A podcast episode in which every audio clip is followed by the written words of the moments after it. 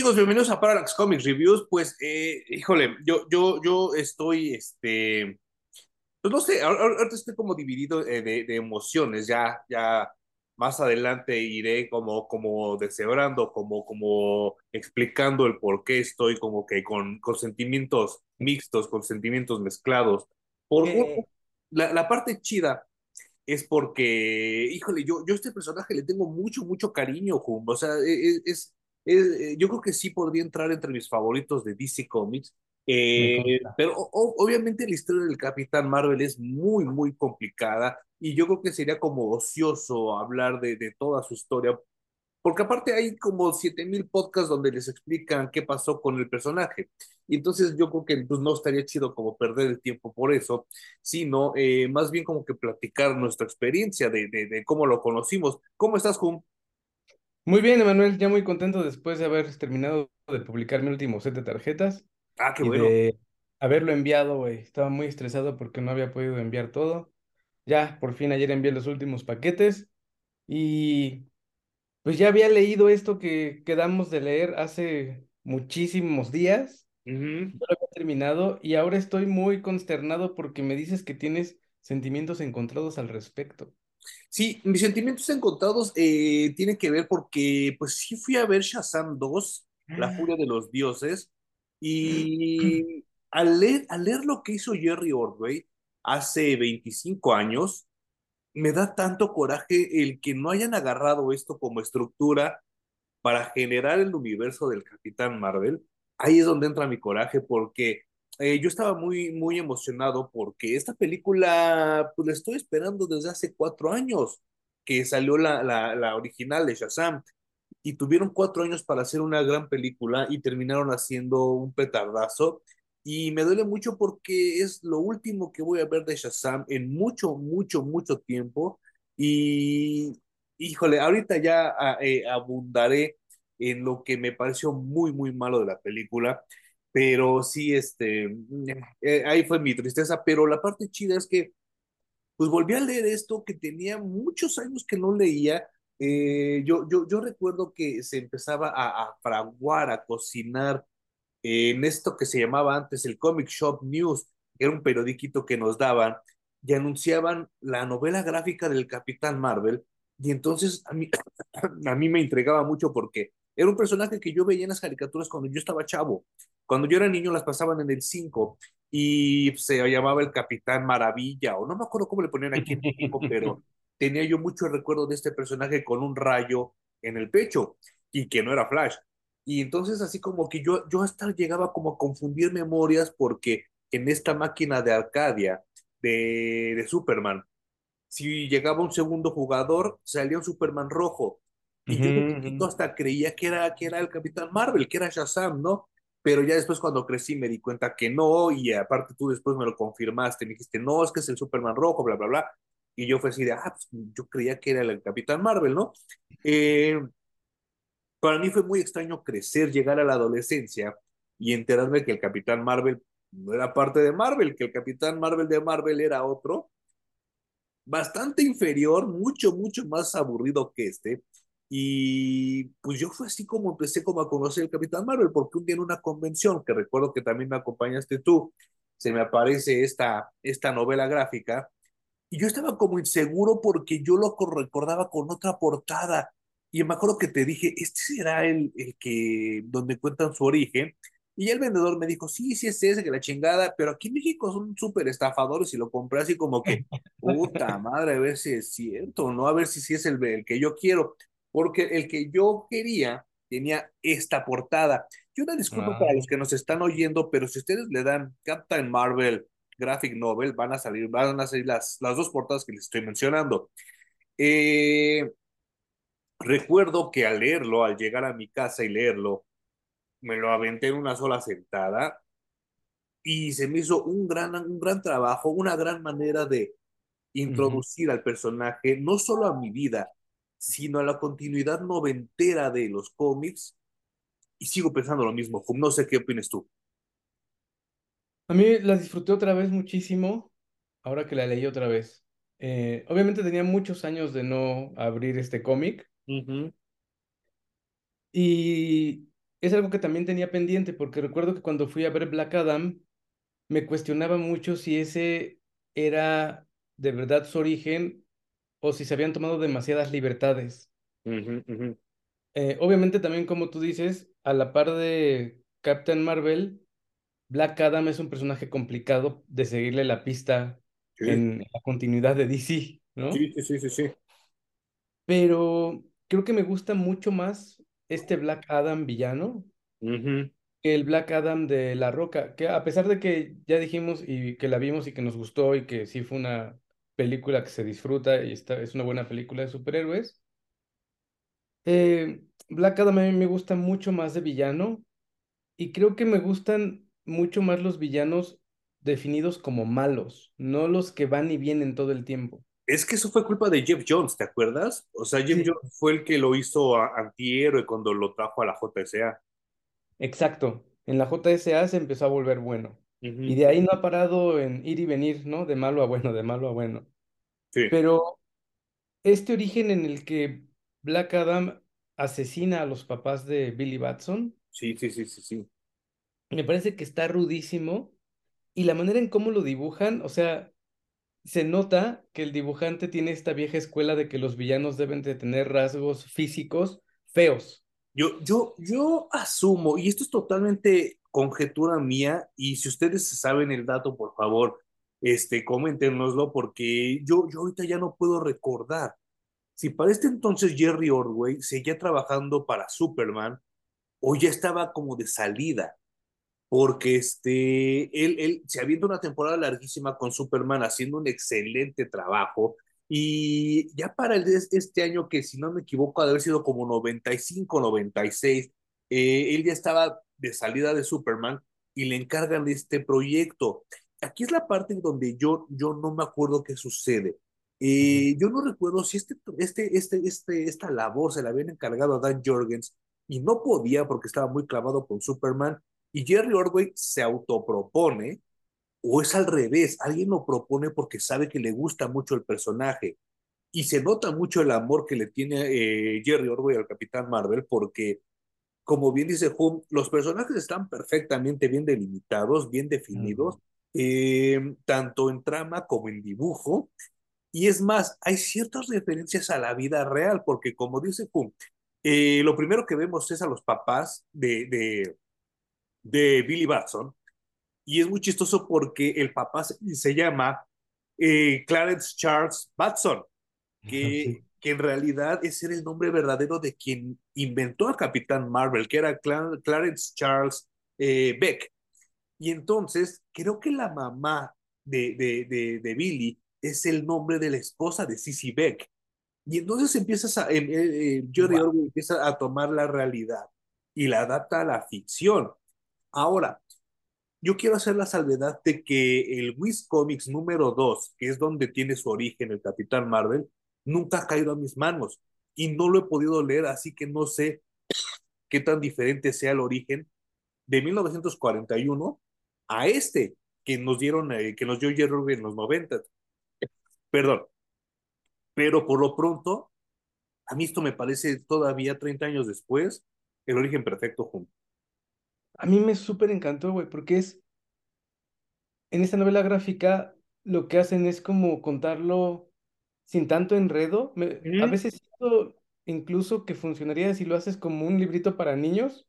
Obviamente tendrías que quitar la escena en donde acuchillan al papá de Billy Batson y cositas así, ¿no? Sí, sí, sí. Pero está contado de una manera muy ligera. Ujú. Entonces, como dices, a pesar de ser una novela gráfica, te lo lees en una sentada. Sí, no manches. Y es súper disfrutable porque no te tienes que detener a intentar entender nada. No. Y, y, Y ah, dime, dime, dime, dime.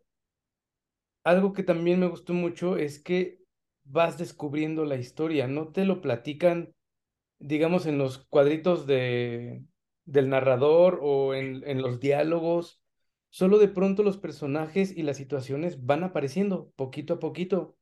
Y conforme van apareciendo, te van diciendo quiénes son, de dónde vienen, a qué vienen, etcétera, etcétera. Entonces, no me, no me ocurrió nunca esto que en algunos otros cómics me pasó, que me topo con un personaje que el escritor nunca te explica nada, entonces terminas de leer el cómic y te preguntas, ¿este personaje de dónde salió? ¿Quién es? Hay que ir a buscar, ¿no? Y aquí no, está todo presentado de una manera que el paquete está completo, no necesitas ir a investigar absolutamente nada más, a menos que tengas mucha curiosidad de cómo fue antes el personaje, porque este es un reboot. Sí. Este le da un nuevo origen, mejor explicado. eh, yo me sorprendí mucho porque incluso hay un momento en el que aparece Mary Marvel y dicen inmediatamente que es la hermana de Billy Batson. Sí. No hay nada más que preguntar al respecto. Luego te explican de- en dónde estuvo todo este tiempo, con quién, cómo. Entonces, creo que esto que me den todo el paquete completo sin que yo tenga que ir a buscar nada más de información, eh, no lo logra cualquier escritor. Eh, ¿tú alguna vez has leído el Wiz Comics número 2, donde está el origen original, No, la, la redundancia? no, y ahorita que dijiste, hace una semana salió una plataforma esta de NFTs de DC Comics, Ajá. Y yo estaba esperando que bajara un poco de precio para comprarlo y poder leerlo, y creo que ahora va a ser una buena oportunidad de, de comprarlo y leerlo digitalmente. Ok, sí, fíjate, porque eh, obviamente el original pues, nunca lo vamos a, a- ver por estos rumbos, ¿no? Pero eh, en el 2000, si no me equivoco, en el 99 sacaron unos, unas reimpresiones de DC Comics que se llamaban Millennium Edition. Ajá. Y, y ahí sí salió, pero yo nunca lo vi aquí en México, ¿eh? O sea, sí lo estuve Mm, cazando, pero jamás lo vi. Y, y, y si lo encontrara así del Millennium Edition, pues sí me lo compraría. Eh, todavía hace cinco años sacaron unos compendios celebrando el 75 aniversario de cada personaje. Y creo que ahí debe de venir, ¿eh? O sea, lo voy a, lo voy a buscar igual y también me lo compro, porque sí siento curiosidad porque obviamente eh, la, la vida ha pasado tanto que al Capitán Marvel no cuenta su origen cada cinco minutos como Batman o como mm, Superman o como Flash.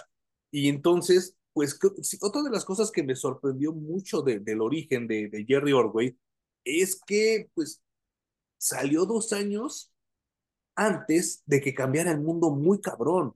Porque si este origen hubiera salido en el 97, pues tendríamos celulares, tendríamos internet, tendríamos computadoras portátiles, y aquí no hay nada. Es más, eh, Billy Batson, pues, como, como ya comentó Hum, pues se queda huérfano, se queda sin hermana y tiene que salir a trabajar desde muy morro. Y su trabajo principal es vender periódicos, lo cual a mí me generó hasta ternura porque es, es una, un trabajo ya casi, casi muerto, ya no existe. O sea, ya, ya, creo que los periódicos ya nada más en México los compran los viejitos que quieren periódico para sus pajaritos y los guardias de seguridad. Sí, güey. Es, ese, ese brinco a mí me parece muy complicado y romantizando las cosas, pues a veces pienso que no se deberían de perder cosas como el periódico, ¿no? Físico, impreso en papel, pero pues las cosas no las puedes detener, ni modo, siguen avanzando y siguen avanzando. Ujú. Eh, pues muchas colecciones incluso de cómics ya son también digitales completamente, ¿no? Ya no, Sí. No compran papel, como tú que las tienes ahí perfectamente ordenadas en tu cuarto. que en cuestión de cómics, yo creo que eso sí va a estar muy cabrón que muera. Pero el periódico sí está a cinco minutos ya de morir, ¿no? Ya, ya está así como que, híjole, pues, insisto, nada más los guardias de seguridad Sí, y los viejitos, ¿no? Pero fíjate que aún, aún eso, bueno, como dices, es bonito y es romántico un poco verlo vendiendo periódicos en la calle.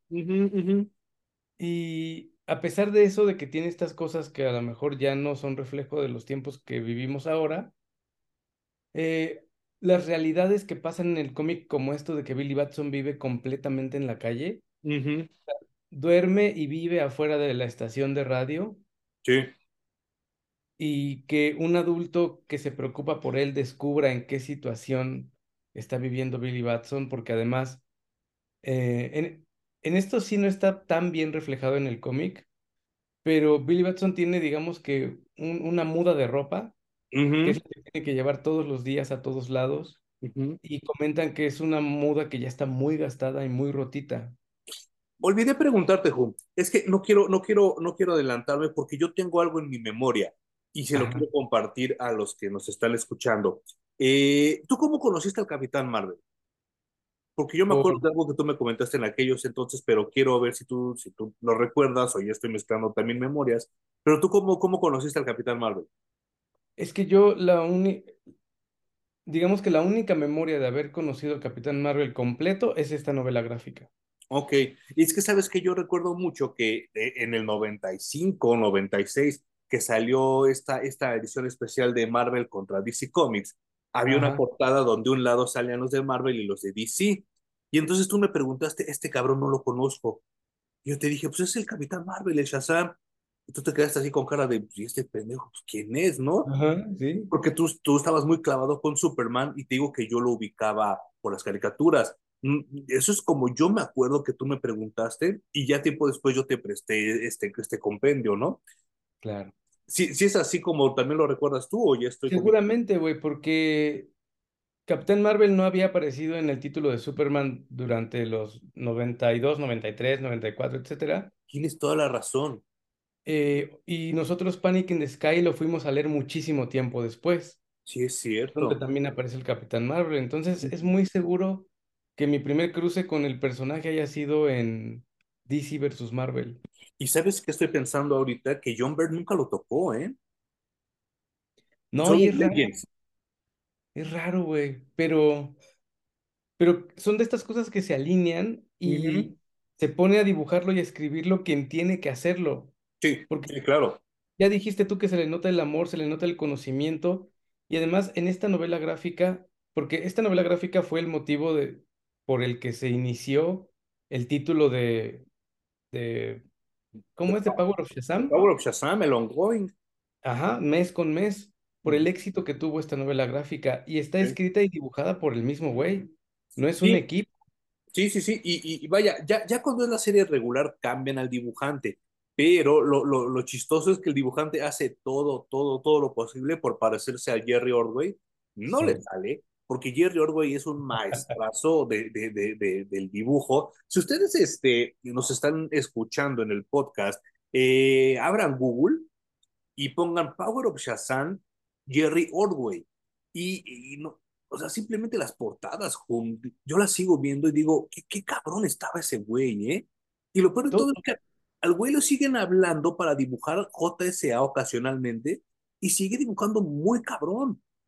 Sí, sigue dibujando muy bien y además todo esto está pintado por él. Sí, O sea, escrito, dibujado y pintado, porque no es, digamos, coloreado tradicional.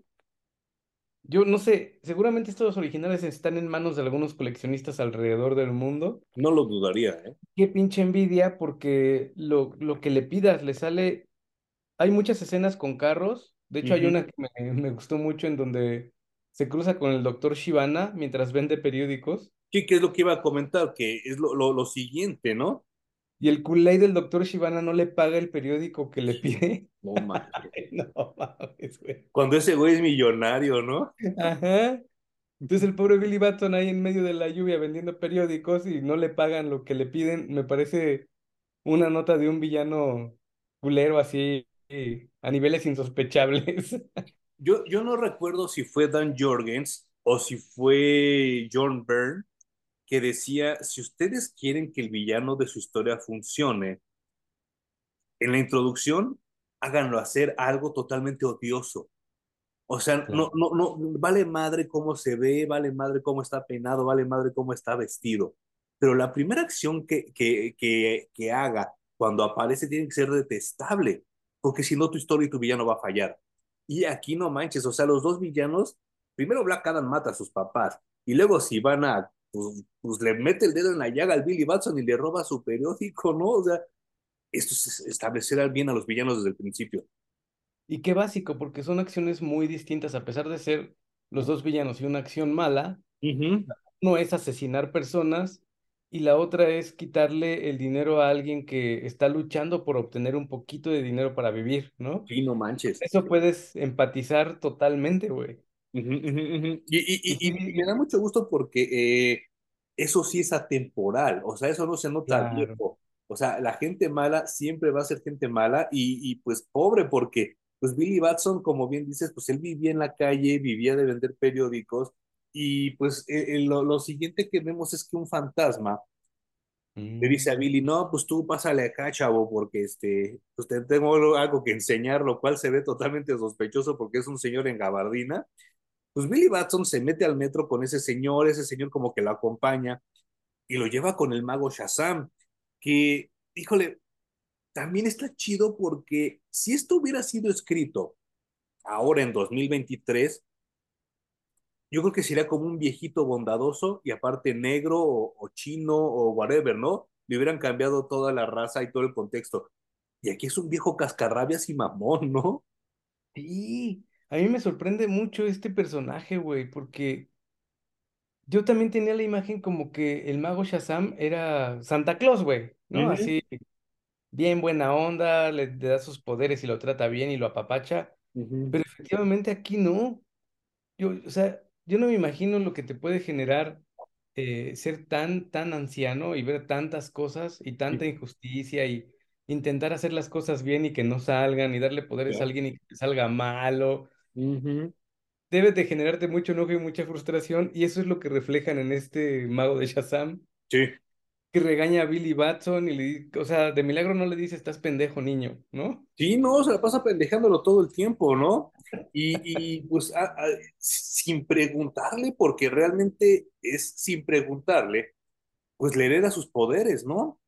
Y entonces para Billy Batson es como una frustración, como un, un sentimiento de, de coraje, de enojo, de contrariedad, que él de repente, yo asumo, por cuestiones así, pues cronológicas y del dibujo y todo eso, que él de, de, eh, en cuestión de segundos lo convierte en alguien de 30 años, ¿no? Sí, y además aquí también me gusta mucho que la reacción de Billy Batson sí es muy cercana a la de un niño. Ujú, ujú. Sí, porque te da a entender que tiene como 10 años, ¿no? eso es algo que yo nunca he entendido de Shazam, güey. ¿Cuál es la edad que pretenden eh, cuando lo escriben? Porque lo he visto eh, variar demasiado. Sí, yo también. En mi mente es un niño, es decir, debe tener, no sé, de 12 años para abajo. Pero en casi todas las encarnaciones y como lo manejan los que lo escriben, parece ya ser alguien como de 15, 16 por allí. Sí. Lo, Entonces lo, cu- nunca, lo cual no está tan chido, ¿eh? no, entonces no, creo que nunca he puesto en paz eso en mi mente de decir, para mí Billy Batson tiene tal edad. Y, y creo que no debería de hacerlo porque dejarían de funcionar muchas historias que yo he leído acerca de Shazam. Y diría, "Ay, eso no, pues eso no pasa porque un niño no hace eso, ¿no? Exacto, exacto. Pero creo que algo que me gustó mucho, tanto de este momento como en la película, incluso creo que lo manejan bastante bien en la primera, Sí, sí, sí. que efectivamente este lado en el cómic, Billy Batson lo que hace es decir, no quiero esto. Sí, claro. No me estés dando algo que no te pedí, esto es demasiado, me está abrumando y como me siento abrumado y con ansiedad, no lo quiero. Y eso es, eso es algo que hace un niño. Cuando le está ocurriendo algo que no puede manejar, sale corriendo para el otro lado o se esconde o dice no, no, no, o hace berrinche o se enoja, lo que sea para decir no quiero esto. Lo, eso, esto pasa en, en el cómic, como les digo, lo contrario ocurre en la película, es sí lo quiero y es la parte de, del niño que se emociona de tener algo que no tienen todos los demás y que puede usar para divertirse. Que probablemente esa versión tiene más que ver con la de Jeff Jones, ¿no? Sí, sí, sí, estoy de acuerdo con eso. En la de New 52. Ujú, Sí. Entonces, es- esto también me gusta que mientras esto ocurre, ya les mencionamos dos villanos, y mientras el mago Shazam le da poderes a Billy Batson, también le muestra imágenes del culero de su tío, que quedó como guardián. Cuando mueren los padres de Billy Batson, definen que el tío sea el guardián de, pues, la fortuna de ambos, y además de Billy Batson. Sí, porque gran parte del resentimiento que siente Billy hacia la vida es que él cree que sus papás lo abandonaron, que se fueron a. Egipto y lo dejaron ahí a su suerte porque él estaba reprobando eh, la escuela y se llevan nada más a Mary. Y entonces él cree que sus papás dijeron, "Ah, a la verga, y a ver, entonces como puedas, ¿no? Y entonces él por eso tiene resentimientos hasta que el mago le enseña eso. Y el culero del tío se quedó con todo el dinero y echó a la calle al pobre de Billy Batson. ujú, Eh, Billy Batson no sabe dónde está su hermana, está resentido con los padres y chingándole diario porque no tienen dónde dormir y no tienen dónde comer. Y al- algo bien cabrón y el encanto del personaje que yo creo que para mí es el importante es que es un niño que está buscando diario conseguir dinero para comer y además va a la escuela. Sí, no manches.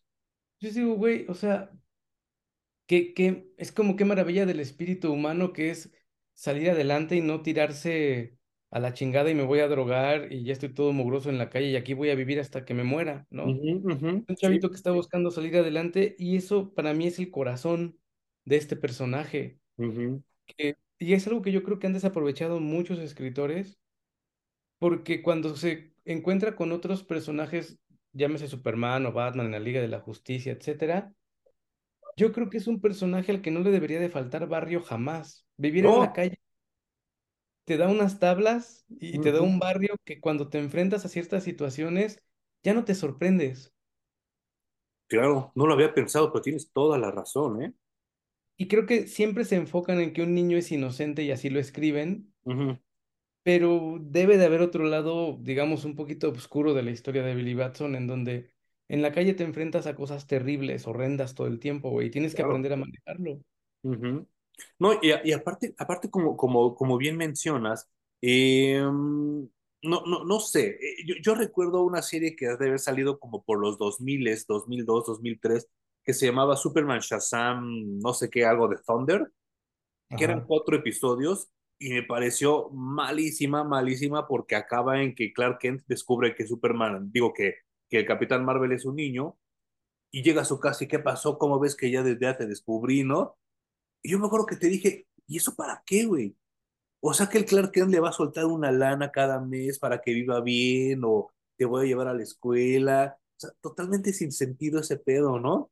Y a mí se me hizo como muy mala, ma- o sea, mala, mala, mala de, de esas así como... es, es que, bueno, hay que ser honestos. Yo creo que como del 2002 al 2012 nos tocaron historias pésimas y esta cayó en esa categoría, ¿no? Sí, súper cayó en esa categoría. O sea, en esta novela gráfica lo vemos dormir afuera de la estación de radio, sobre una caja de cartón desarmada Y no manches. y con su Toki Tony, que es como un Peluchito, ¿no? felpa. Ujú, Sí, Y, o sea, ni almohada tiene, es como algunas prendas ahí medio dobladas para poder descansar la cabeza. sí, sí, sí, sí, sí. Entonces, claro que cuando conoce a sus superhéroes favoritos, seguro le sale el niño que trae dentro y se fascina y está emocionado y está contento, ¿no? Pero creo que el Capitán Marvel al momento de enfrentar cosas como injusticias y cosas pues feas que ve durante su tiempo como superhéroe, Debería de reaccionar distinto a como veo reaccionar a otros superhéroes, güey, porque entiende mucho más de dónde puede venir un villano o de dónde puede venir alguien que tiene hambre o está traumado y quiere robar, etcétera, etcétera, ¿no? Y que es mañoso, ¿no? ándale, totalmente. Entonces, por ese lado creo que está desperdiciado eh, eh, esto de que Billy Batson vive en la calle mucho tiempo y sin dinero. No lo había pensado, tienes toda la razón, toda la maldita razón.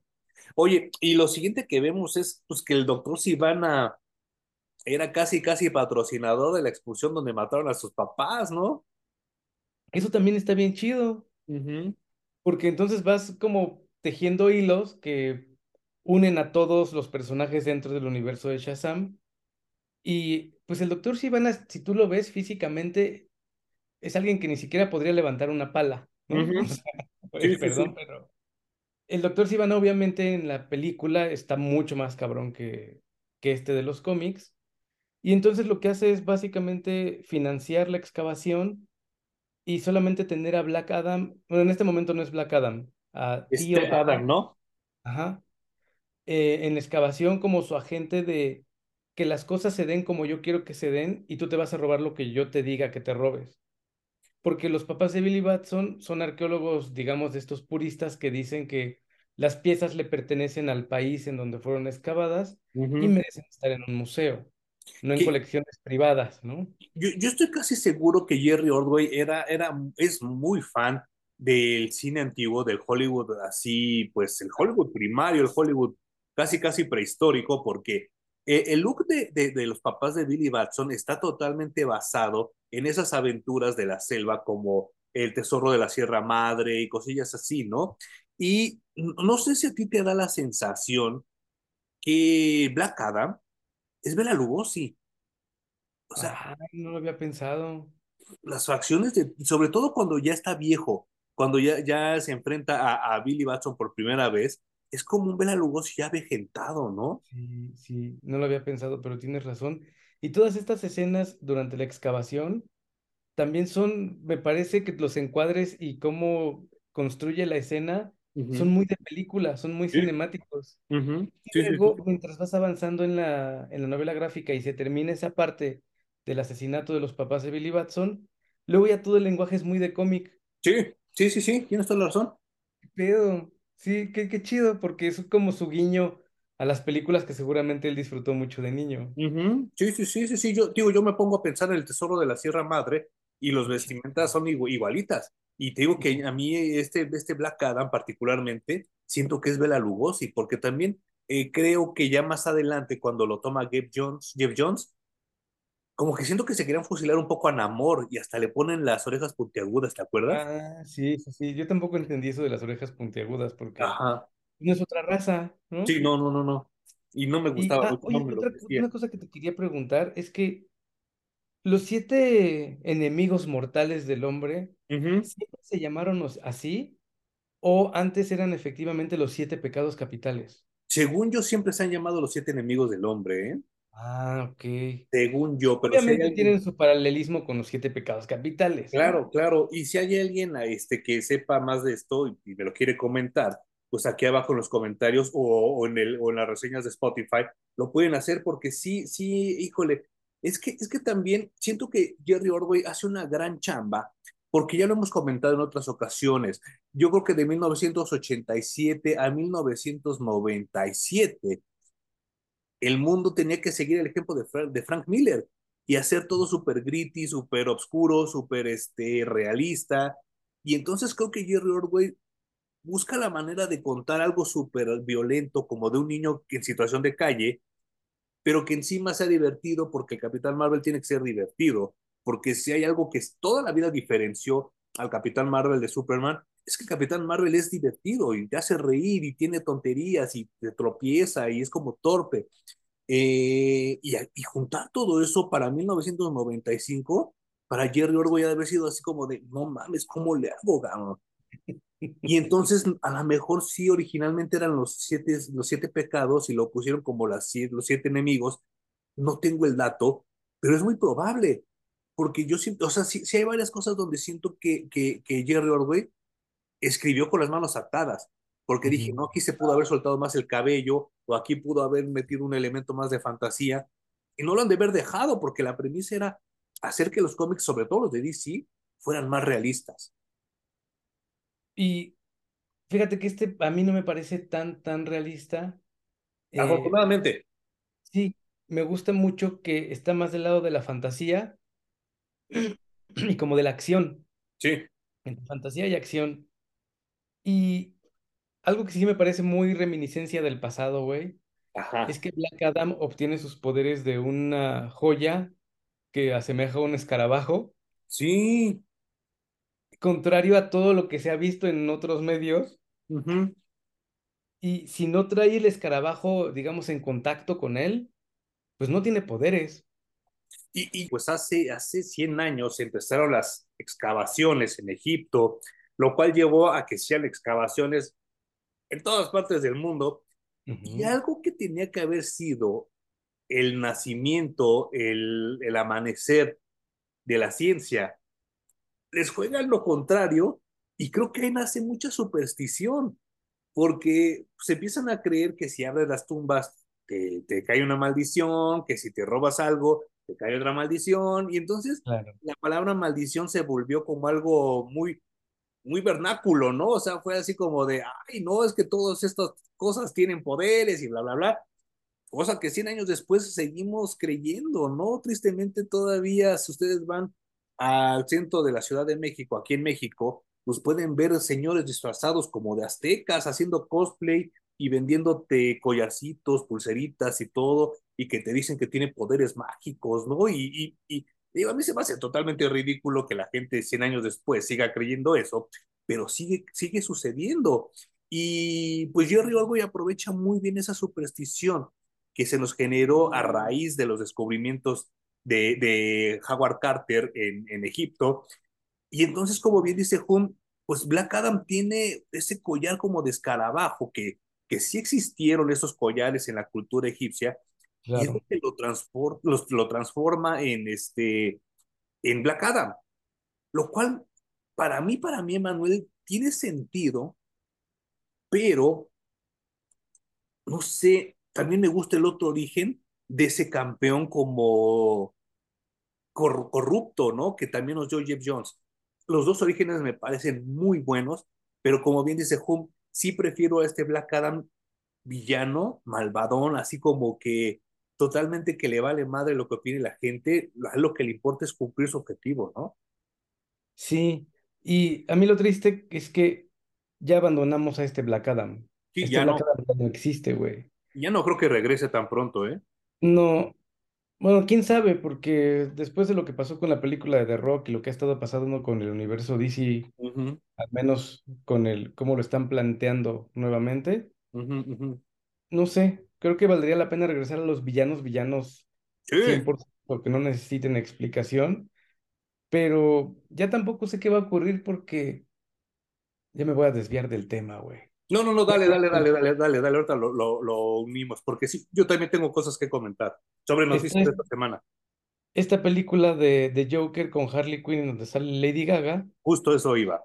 Qué bueno que estamos conectados.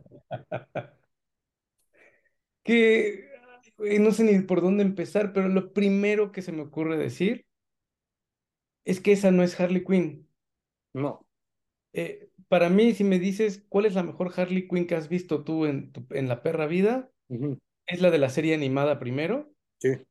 y luego sigue la de Margot Robbie, ¿no? Entonces, creo que esta Harley Quinn que nos van a presentar eh, a propósito de la película de Joker que salió hace como cuatro o cinco años, Uh -huh. Em, puedo decir como segunda parte que ya habíamos superado hace muchísimos años que Harley Quinn no tiene que aparecer con The Joker.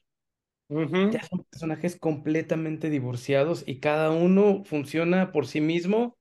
Personalmente me gusta más el eh, Harley Quinn que The Joker. Sí, a mí también. Ahorita, ahorita. Claro, claro, ahorita. Y la película con, esta, con este personaje de Harley Quinn me parece completamente innecesaria. No tiene que ver nada con Lady Gaga. A mí Lady Gaga me fascina y me cae muy bien, güey. Uh -huh. Pero esta Harley Quinn creo que, espero, cruzo los dedos porque la gente tenga la misma visión que yo, le va a ir muy mal a esta película. Pues mira, eh, yo también espero eso, pero eh, y, y, también no me quiero desviar mucho del tema porque estamos hablando del Capitán Marvel uh -huh. y me encabrona mucho que siempre tengamos que meter a Batman en las conversaciones, ¿no? eh, drinking Game, ya pueden tomar. Este, cada que yo le tire a Batman o que Hum diga Gordon Tobogán, tome. Eh, eh, ¿Qué sucede con este pedo? Yo lo he dicho muchas veces, a mí la película de Joker, la original, me cagó la madre, o sea, yo estuve a nada, a nada, nada de salirme del cine, porque eso es lo que más deploro que hagan con un villano, que me expliquen por qué es villano. Por eso me cagan las precuelas de Star Wars, por eso me caga Joker, por eso me cagan todas esas pinches historias donde, ay, es que pobrecito, y no, no, no. A lo mejor en otros países se ve diferente, pero yo estoy cagado, y literal uso la palabra cagado, así como si me hubiera hecho caca como de bebé, de que aquí en México siempre estén defendiendo a los criminales.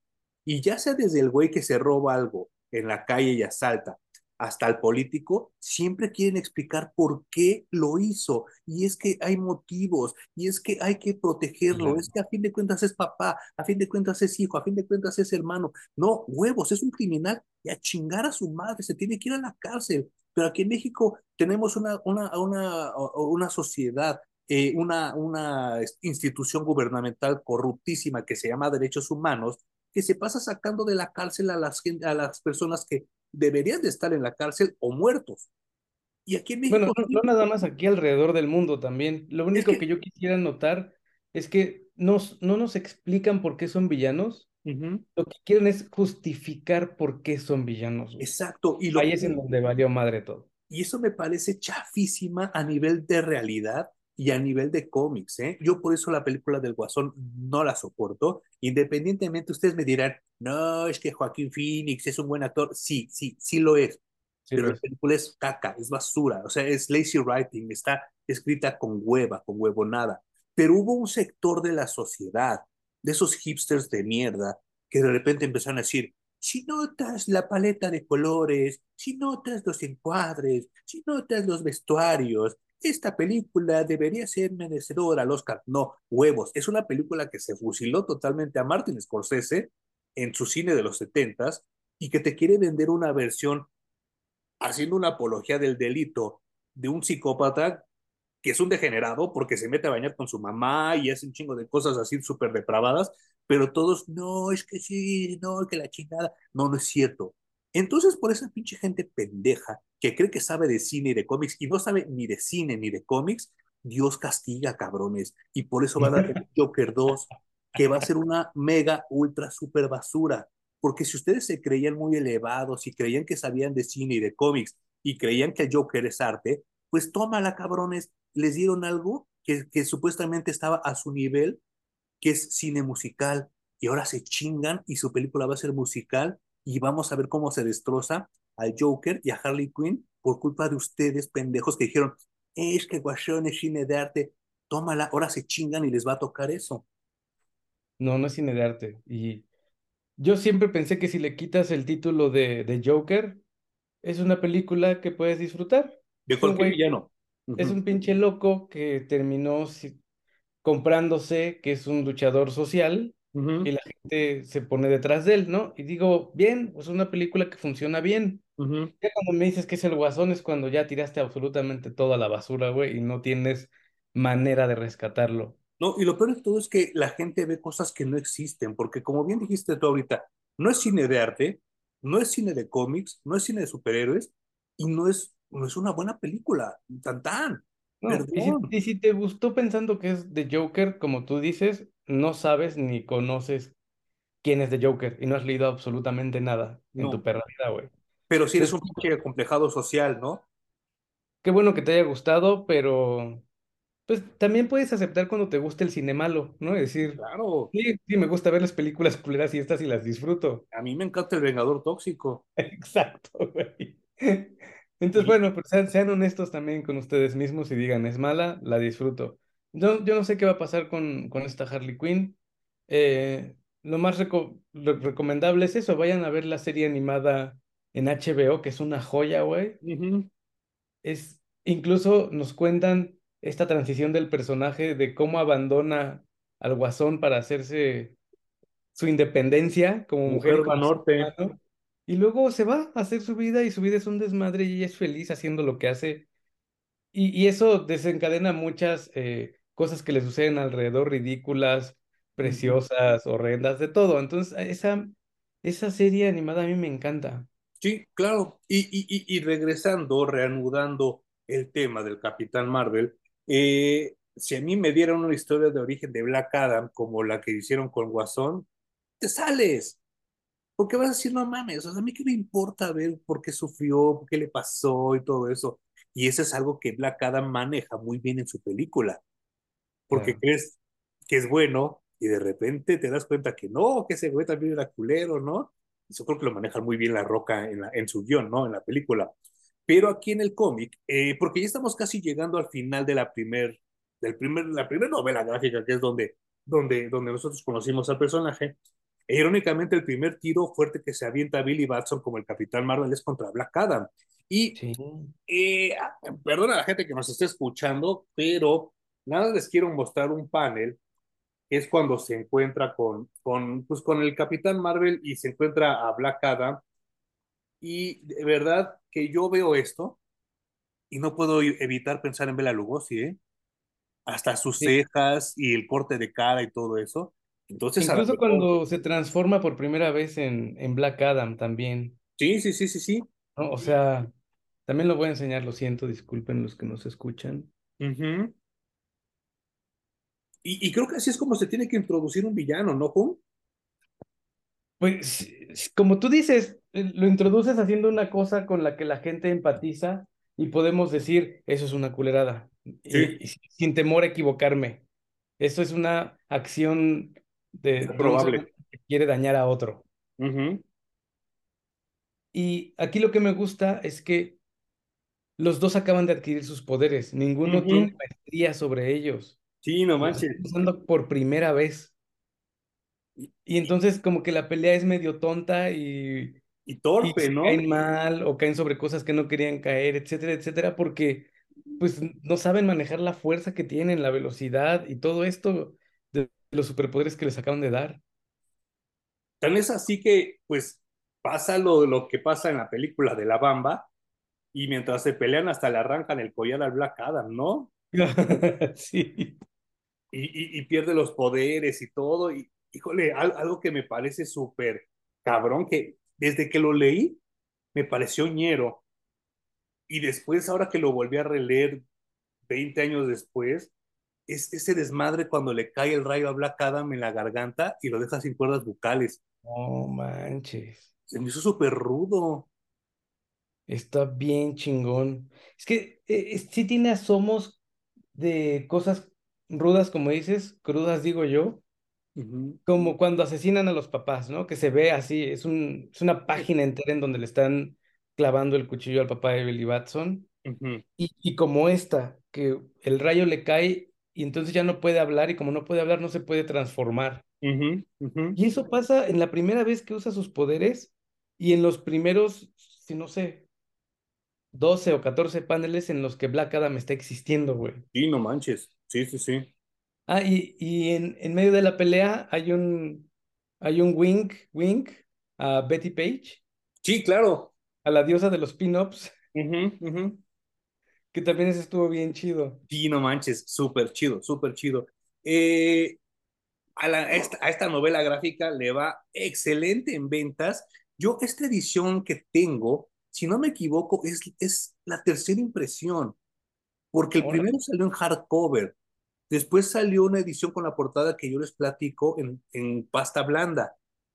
Y después salió esta que yo tengo. O sea, es tercera impresión.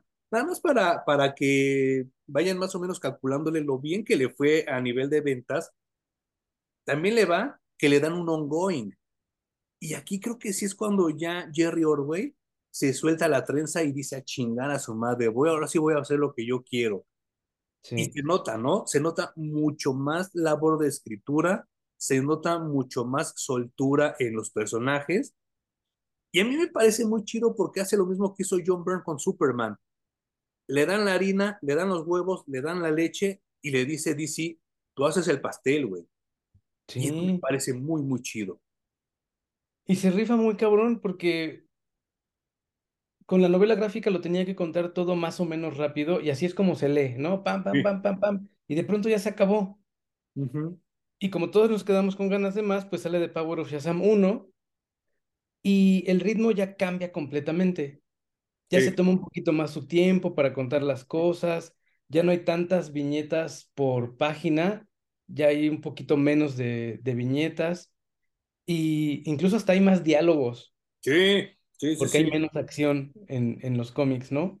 Y algo que quería mencionar antes de transicionar, que también me pareció un buen detalle, es que Billy Batson se convierte en Shazam para hacerse pasar por su pariente mayor de edad Sí, e ir a justificarse las faltas a la escuela o las llegadas tarde, etcétera, claro, etcétera. claro. Y, y- y que y que todos haríamos eso, ¿no? Güey, ¿cuántas veces falsificaste la firma de tus papás? Sí, no manches, no, o sea, para los permisos, no. Está muy cagado. Y, y, y vaya, todos haríamos eso, sobre todo a esa edad.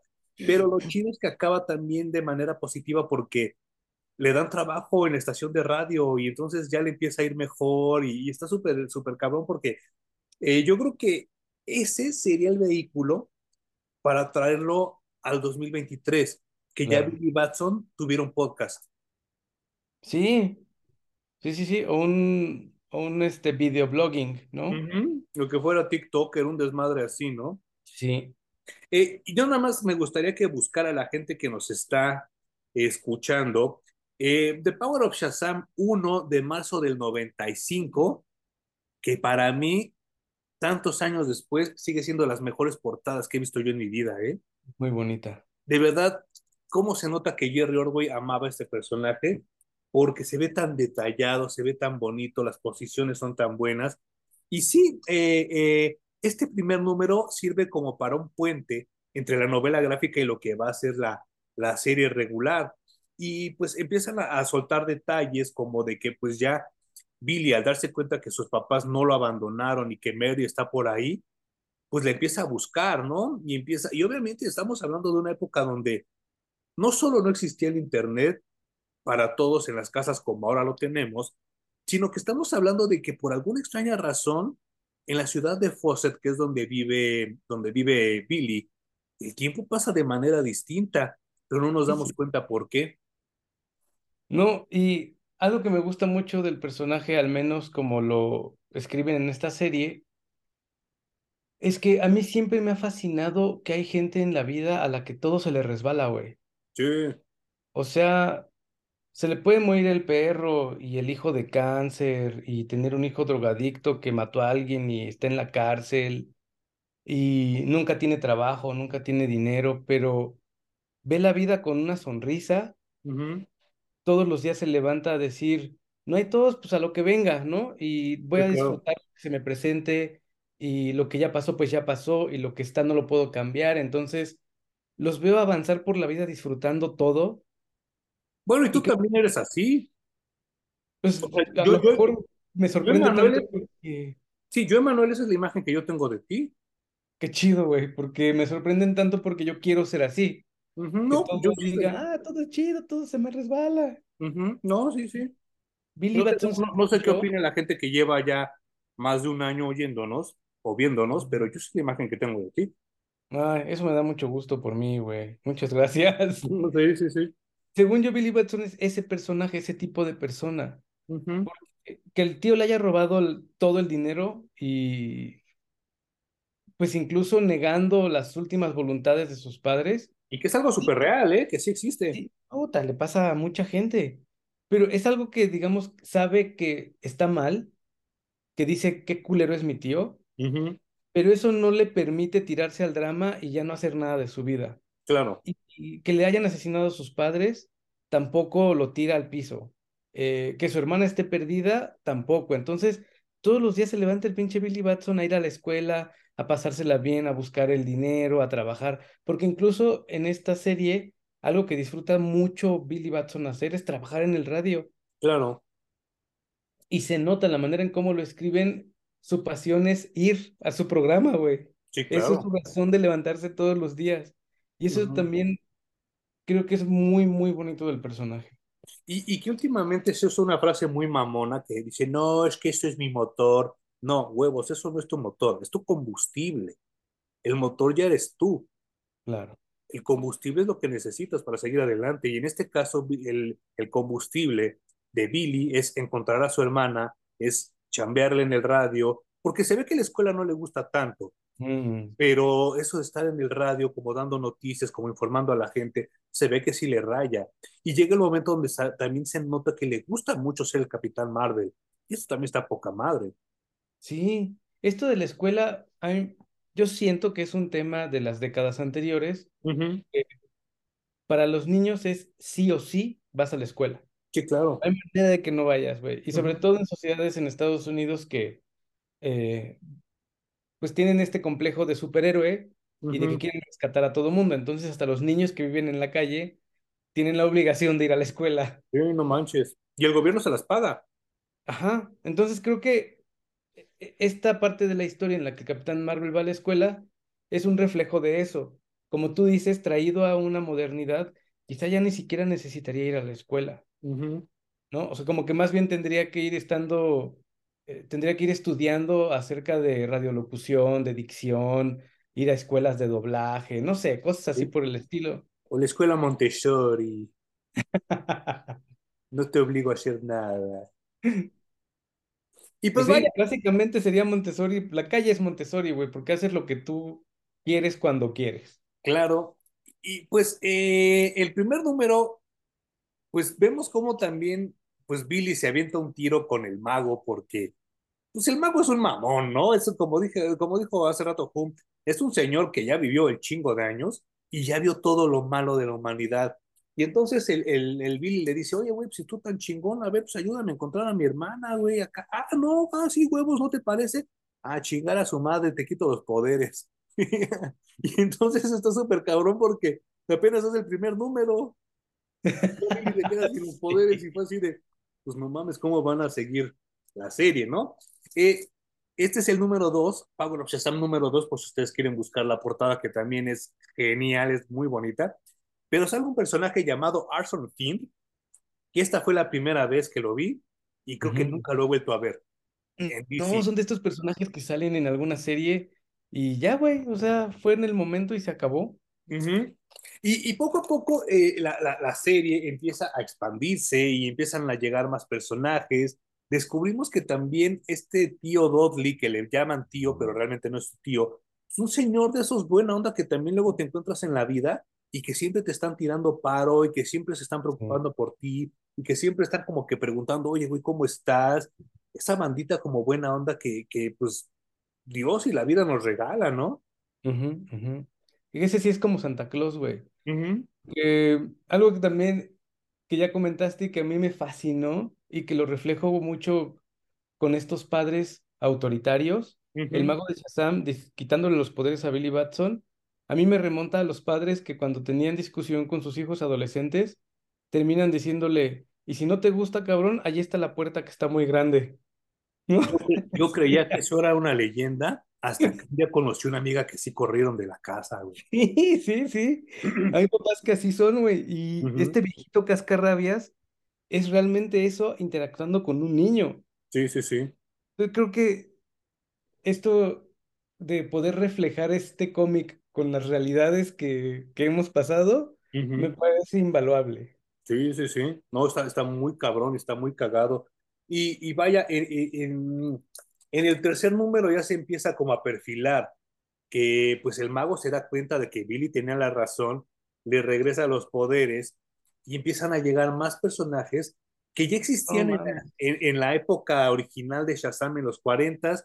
Llega una hermana de, del doctor Sivana que se llama Beautya y que es todo lo opuesto al doctor Sivana porque ella sí es bonita, ¿no? Y es como que hasta cierto punto es como buena onda, ¿no? Y súper sensual. Sí, no manches. Te enteras que es buena onda después, ¿no? Porque cuando la presentan y la conoces es de estas eh, morras inalcanzables que sienten que están en un pedestal en el Olimpo y que no pueden bajar para mezclarse con los mortales, Ajá. pero después resulta que no. Y eh, pues hablando del Drinking Game, aquí ya el pinche escritor se deja ir como Gordon Tobogán porque es un personaje tras otro, tras otro, tras otro. O sea, Sí. en un espacio como de cinco números, te presenta fácil a 10 personajes distintos. O sea, en esos cinco números aparecen los que ya comentaste tú, más el, el Toki Tony que se hace, digamos, real, más Mary Marvel, más, ¿cómo se llama el, el tullido? El Capitán Nazi y Freddy Freeman. Freddie Freeman también, o sea, ya, o sea, no sé, yo es- esto lo sentí ya como que se fue muy turbo el cabrón. Y que yo creo que también ese güey sabía que en cualquier momento DC le decía, gracias por participar, chavo, hasta aquí llega tu cómic, ¿no? Y por eso se Porque, hacer todo así. porque tristemente Shazam nunca, nunca ha conectado por completo con las audiencias, eso es muy triste. Pero yo creo que también es culpa de DC Comics, ¿eh?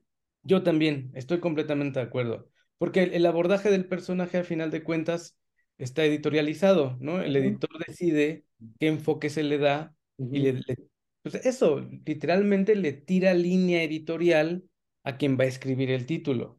Y entonces miren, ir por allí. yo, yo, no, yo, no, yo no sé, esto, insisto, esto también es conjetura mía, no es ningún dato que esté ni en internet, ni en los libros, ni firmado, ni nada por ahí, pero yo estoy seguro que en el momento en el que DC compra los derechos de Fawcett Comics y se lleva al Capitán Marvel al universo DC, por ahí debe de existir alguna cláusula gángster por parte de DC Comics donde el Capitán Marvel no puede vender más que Superman. Y entonces siempre debe de haber por ahí algo para sabotear al Capitán Marvel. Porque no es posible que teniendo uno de los personajes que más vendió durante la historia de los cómics, y lo tengan arrinconado. Porque obviamente, si llega el Capitán Marvel y vuelve a vender más que Superman, como pasó en los 40, DC Comics va a decir, no, no mames, qué pedo.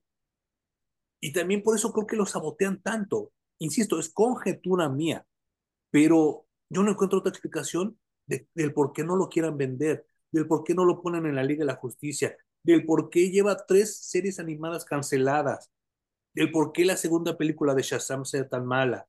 Debe de ser así de, güey, es que este güey no puede ser más poderoso que Superman a nivel de ventas. Qué terrible, güey, porque para mí, a mi parecer, Shazam estuvo muy cerca, al menos en películas, de superar a Superman. Sí, sí, sí, claro. Si la segunda parte lo hubieran hecho mucho mejor pensada, yo no la he ido a ver, pero por el tráiler, los trailers ya acostumbran a contarte casi toda la película. Toda la perra película. Entonces, después de ver el tráiler, dije, creo que se fueron por el lado que menos se tenían que ir.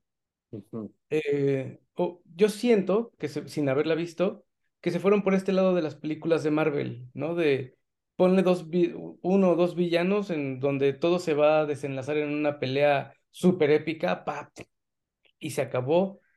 Y no, no hacen lo que estamos mencionando con esta novela gráfica, en el que ahondan en los personajes y te los presentan, te dicen sus situaciones, que a fin de cuentas eso es con lo que tú y yo conectamos, güey. Claro. Porque las batallas épicas funcionan solamente si construyes a los personajes para que lleguen allí. Si no, es una pelea vacía y es una película de acción como vimos no sé cuántas durante los ochentas y los noventas, en donde son balazos y putazos sin sentido completamente, ¿no? Yo, yo no había visto una, una secuela traicionar tanto una franquicia. Ay, qué triste, güey. Desde Robocop 2 o la, venganza, o la venganza de los Nerds 2. Perdón, estabas diciendo algo. Sí, yo digo que la que más ha traicionado todo en la vida es la de em, Halloween Ends, ¿se llamó? Ok, sí. Esa es la, la película que más ha traicionado no solo las películas que vinieron antes, las, las dos primeras, sino todo lo que hicieron anteriormente, güey. O sea, qué cosa más horrenda. Miren, eh, si la van a ir a ver, váyanla a ver como fui yo, nada más por apoyar al personaje, porque yo realmente a eso fui. Y yo creo que hay, hay, dos cosas que yo disfruté mucho, mucho, mucho, mucho. Uno es la actriz que le hace de Mary Marvel, que es un bombonzazo, que digo, no mames, qué pedo. Y la otra es Lucy Liu, que, güey, le puso pausa a la vida. Esa, esa, chava, esa chava, yo creo que este año cumple 50 años, sigue igual de guapa, igual de sabrosa que cuando salía en Ali McBeal. ¿Qué pedo? No mames, qué bonita se ve, ¿eh? Esas dos cosas te pueden ayudar a transicionar dos horas y cuarto que dura la película, pero sí, sí está pesadona, ¿eh? ahorita voy a, en mi antireseña voy a, a, abundar en este pedo, pero quería mencionar a, a, esta actriz que la verdad se me olvidó cómo se llama, pero está muy guapa y se ve muy bien de Mary Marvel. Y lo quiero unir porque en el número 4 de The Power of Shazam sale Mary Marvel. eh, yo no sé si soy un degeneradazo, sí. pero Mary Marvel no es de los personajes que es inherentemente sexy. Pero por alguna razón es súper sexy, ¿no, Juan? Pues es que eh, Mary Marvel es la hermana de Billy Batson. La hermana de Billy Batson es menor. Sí, más chiquita todavía. Si nosotros platicamos que a nosotros nos gusta que Billy Batson tenga entre 10 y 11 años, esta niña tiene 8. Sí, cagado de risa. Eso nos hace unos depravados, en automático. O sea, no hay manera de huirle a eso. Es como Sailor Moon. Nos hace pedófilos, güey. No hay más, ¿no? Es, Sailor Moon. Em, luego, cuando se convierte en Mary Marvel, a diferencia de Billy Batson, que rebasa los 30, digamos, cuando Mary, Mary Marvel es Mary Marvel, tendrá unos, ¿qué te late? ¿22? Yo creo que sí. Cuando estás eh, a la, a la mayor parte de la gente le pasa, no a todos, pero estás en el mejor momento de tu vida, güey. Sí, sí, sí, En sí. donde tienes la piel más brillante, tersa, Todo se te eh, ve bien. todo se te ve perfecto, güey. Entonces, desde ahí creo que el personaje emana esta sensualidad, porque yo nunca he visto que escriban a Mary Marvel con esa intención. La dibujan con esa intención, Sí. pero no la escriben con esa intención, porque Mary Marvel, como les decimos, es una niña de siete años, crecida de pronto, y creo que aquí también la escriben extremadamente bien, Sí, porque cuando tú ves a Mary Marvel cómo actúa y lo que hace y lo que dice, es una niñita con superpoderes. sí, sí, sí, sí, sí, sí. sí. Y, y, y, vaya, eh, hay un es más, es, es el capítulo final de la serie animada de Superman de los noventas, donde Darkseid secuestra a Superman y lo hace malo. A mí se me hace una pésima idea, de verdad, a mí se me hace de las ideas más pendejas con las que se puede usar a Superman, y peor aún, acabar la caricatura de esa manera. Después, no, no me acuerdo y ahorita me podrás ayudar, Hum, a, a acordarme quién fue el imbécil que se le ocurrió hacer lo mismo con Supergirl en el cómic de Batman y Superman. Claro, Y se roban a su... ¿Quién, quién fue? ¿Quién era el escritor? Jeff Ya no, Loeb. era, ya no era Jeff Jones, pero ¿quién era? Era Jeff Loeb. Ah, Jeff Loeb. Hace la misma mamada con Supergirl y también le hacen como su lavado de mente a Supergirl y se vuelve mala y se viste de negro. Como si esto no fuera suficiente, hicieron lo mismo hace 10 años con Mary Marvel. Y la gente dijo, ya no mamen, ¿no? Ya chido. Y nadie compró ese título, lo tuvieron que cancelar, ¿te acuerdas? Sí. Yo no sé por qué a la gente le gusta tanto que hagan malos a los personajes buenos, güey. O Y, sea, y, y buenos a los malos. no sé si su misma maldad y obscuridad no les permite aceptar la existencia de un personaje completamente bueno, que no tenga ni pizca de maldad en su, en su Sí, ser. sí, sí, sí. Y entonces festejan y les encanta ver cómo alguien bueno se se corrompe y hacen fiesta y entonces es lo mejor que han visto en su perra vida. Sí. No, me supera, güey. Y, y, y, y a, esos, a esos tres ejemplos que les acabo de decir, les fue súper mal, ¿eh? Porque todos dicen que es el peor final de una caricatura, lo de Superman, lo de Supergirl, le fue súper mal porque la sacaron en el cómic. Y luego la, la quisieron sacar en serie animada, esto que les acabo de platicar. Y luego sale esto de Mary Marvel y a las tres les va súper mal. O sea, nadie dijo, ah, que es la mejor película de la caricatura, es el mejor cómic. No, huevos. A nadie le gustó. Y sin embargo, Kevin Maguire y J.M. de Matis, que escribieron la Liga de la Justicia Internacional, retoman a Mary Marvel para una mini, mini, miniserie de seis números llamada eh, Formerly Known as the Justice League. Y esa Mary Marvel es muy parecida a la que estamos hablando ahorita, ¿no? Muy inocentona.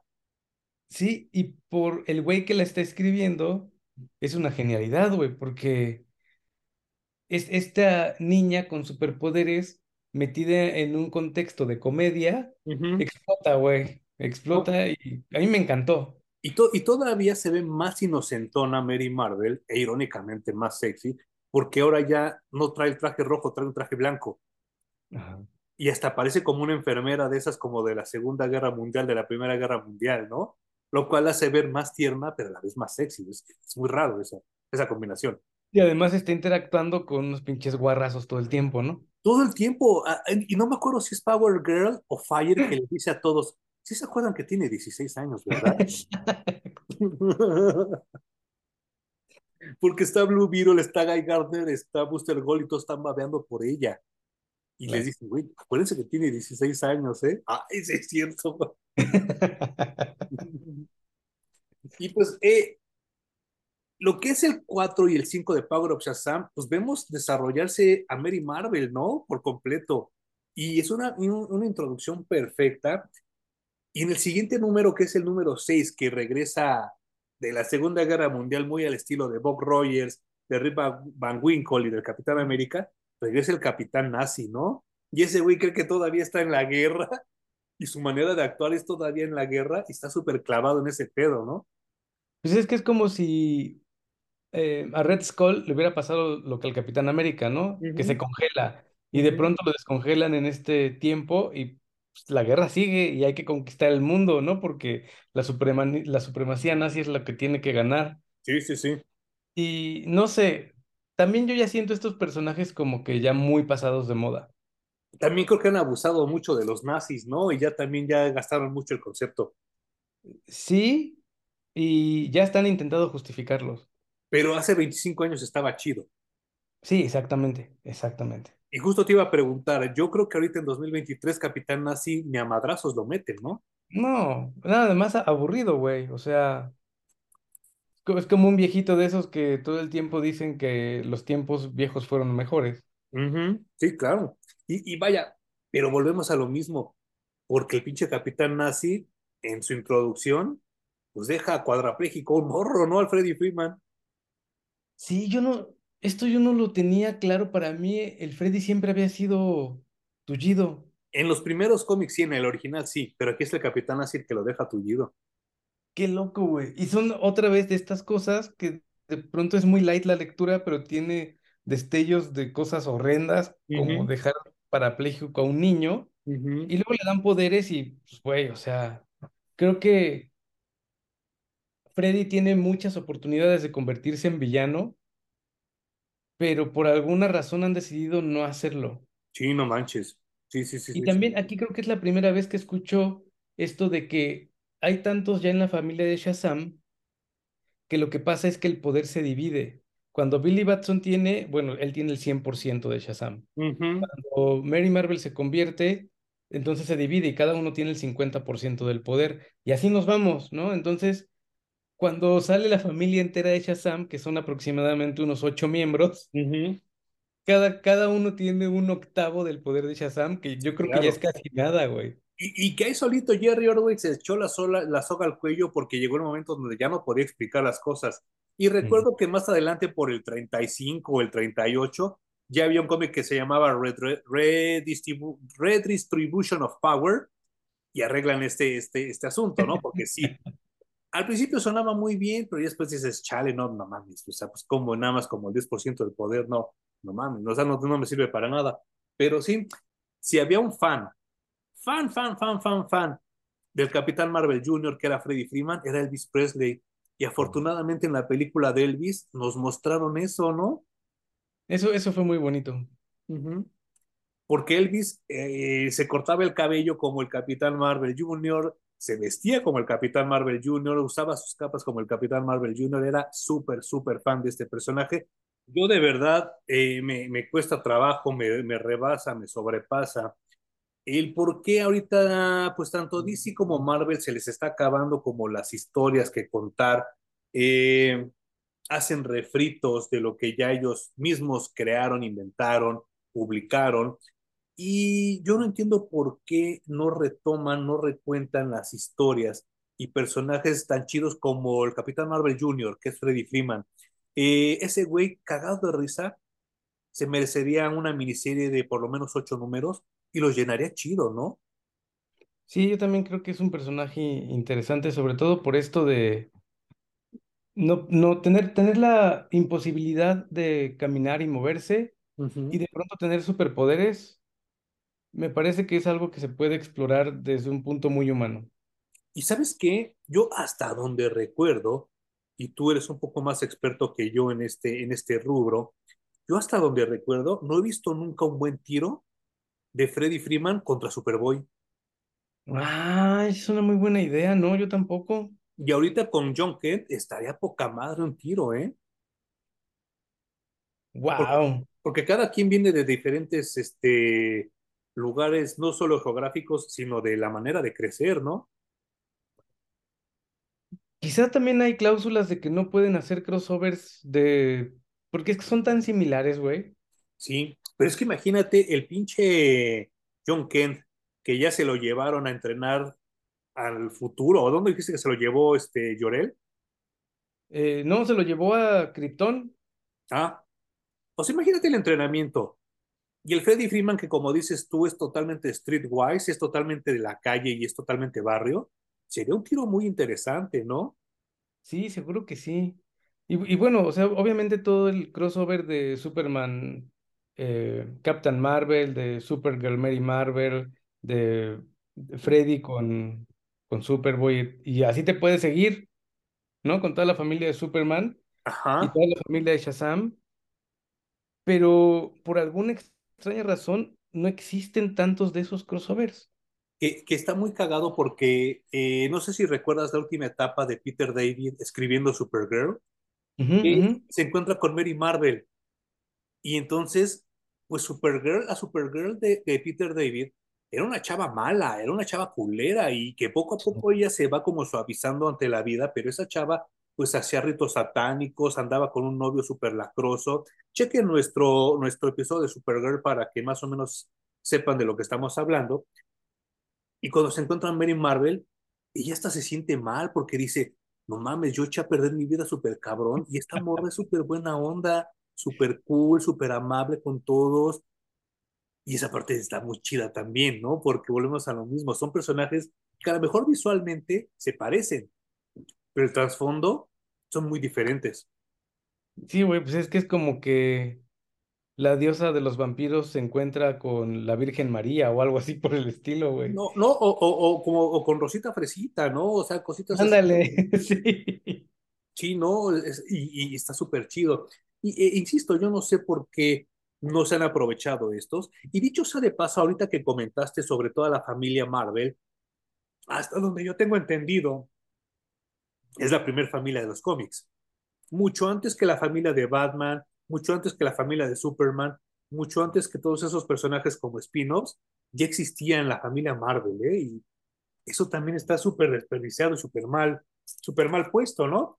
Y vaya, eh, esto ya es casi casi el final del video y casi casi el final de lo que leímos, porque todos estos personajes que les estamos platicando, que salieron en el, en el run inicial de Jerry Orwell, pues todo culmina en una batalla final. Pero mi pregunta va hacia ti como, como lector y como, y como experto en cómics de Superman. ¿Qué te pareció que todo estuviera como orquestado por un villano de Superman? Mm, no, nunca me ha gustado que lleven villanos sin justificación a otros títulos. Uh -huh, uh -huh. De hecho, por ejemplo, cuando Lex Luthor va a Ciudad Gótica y lo hacen que se enfrente a Bruce Wayne, me, Sí. No sé, no me gusta, güey, me parece raro. O cuando el Guasón va a, a Metrópolis, ¿no? Uh Creo que incluso los personajes lo expresan así de, bueno, ¿y ese güey qué hace aquí? Sí, sí, sí, claro. Ese güey es de Ciudad Gótica. Y a mí me pasa lo mismo, sobre todo porque me parece que Shazam tiene los villanos suficientes para sostenerse sin tomar prestados de ningún lado. Sí, sí, sí, sí. algo que nos gustó mucho a ti y a mí de la película es justamente el, el tratamiento de los villanos y cómo los fueron presentando Uh -huh. y sostienen la película, no, no necesitan más. Y Uh algo de lo que nos quejamos, otra vez, si quieren ir a checar el episodio de Supergirl, en la serie de Supergirl, es que era un clon de Superman y le Uh -huh. robó absolutamente a toda la galería de villanos. No pudieron inventarle unos nuevos. Y, y Shazam tiene todo, todo lo que necesita, güey. No hay que sumarle de otros lados. Sí, claro. Y, y, y, no sé, la primera vez que lo leí yo no había caído en cuenta de eso. Claro. luego que lo volví a leer dije, ¿qué chingados hace Blaze aquí? Y que además no tiene sentido. No, no, no, no, no, no. O sea, que tiene. O sea, si lo piensas, obviamente, que tiene que hacer Blaze también en un título como Superman, ¿no? Ajá. Tampoco hace mucho sentido, pero bueno, ahí está metido.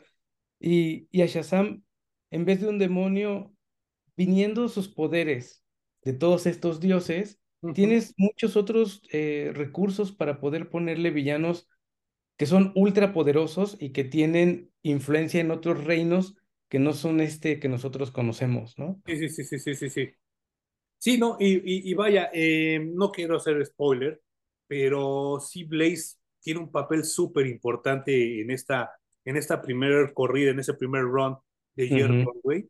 Y yo cuando lo leí de chavo no me estorbaba tanto, pero ahora sí fue así de, ah, chinga, ¿qué hace aquí? Sobre todo porque es un personaje que ya no han retomado en estos últimos tiempos, No, está también súper abandonado. lo cual Y me hace pensar, básicamente es el diablo, ¿no? sí, claro, lo cual me hace pensar que también a lo mejor fue creado por Jerry Order y George Pérez, ¿no?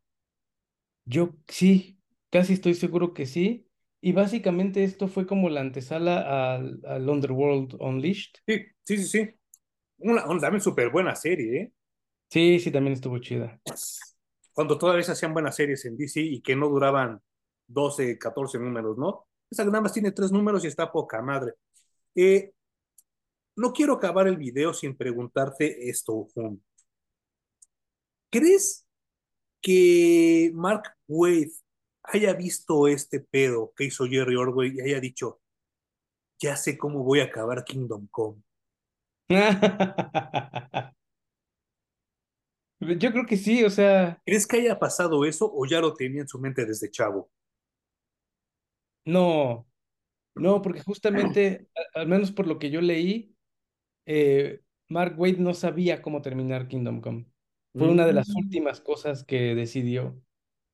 Y no sé si esto sea muy común, pero también he leído acerca de cómo los escritores y dibujantes, sobre todo en esas épocas en las que había que hacer acto de presencia o llamada por teléfono porque no había otra manera de hacerlo, claro. que compartían sus proyectos, las historias, lo que querían contar, así. ¿cómo ves esto, güey? Ayúdame porque estoy atorado con aquello. Y no sé si lo hagan todos, también supongo que personalidades se pelean todo el tiempo, Sí. eh, pero sí se nutren de las historias de los demás que están construyendo en ese mismo momento. No dudaría ni tantito que cuando leyó, pues le llegó como una pista de, ah, creo que por ahí va, va el final. Porque algo que dice Mark Waid es que nunca quiso terminar Kingdom Come como una historia triste. Sí. Ahora, eh, una de las noticias buenas que leí precisamente ayer de manera fortuita, porque ni siquiera lo estaba buscando, me salió en Twitter y me dio mucho gusto porque después de, del fiasco que fue Shazam 2, La Furia de los Dioses, abro mi Twitter ayer y descubro que precisamente Mark Waid regresa el siguiente mes a escribir el Capitán Marvel. Me dio mucho gusto, porque lo primero que noté y que muchos también en los comentarios notaron es que regresa con su traje original, el traje viejito, el que está en esta serie de las, del que estamos hablando, no la mamada esa que trae como una capucha y rayos por todos lados y me dio mucho Qué, qué gusto. horrible rediseño de personaje fue ese, ¿no? Horrible. Mira, los rayos no me molestan, porque si a fin de cuentas está chido que él aviente rayos y todo ese pedo, porque pues, es viene implícito en su traje.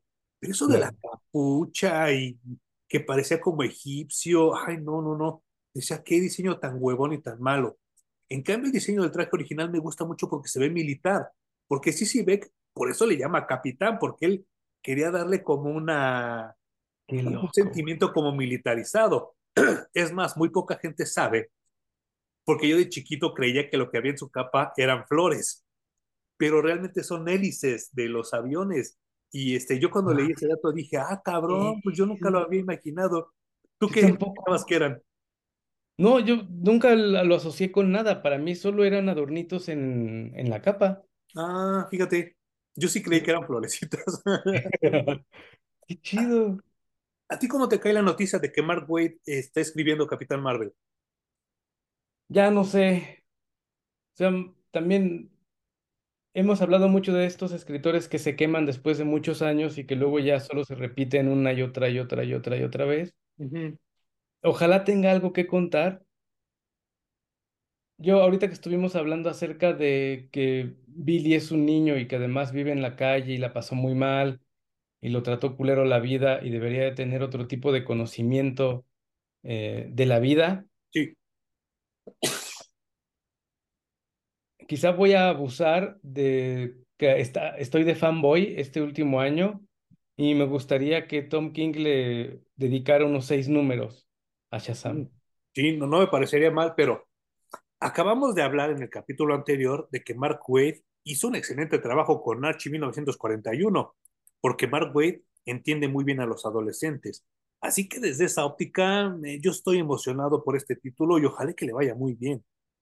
Ojalá que sí. Y que que también ya cambien la visión de que no hay que encumbrar a ningún personaje. Digo, yo amo a Superman, Pero si Wonder Woman o, o Shazam venden mucho más y se vuelven personajes más reconocibles, yo no estaría peleado con eso, güey.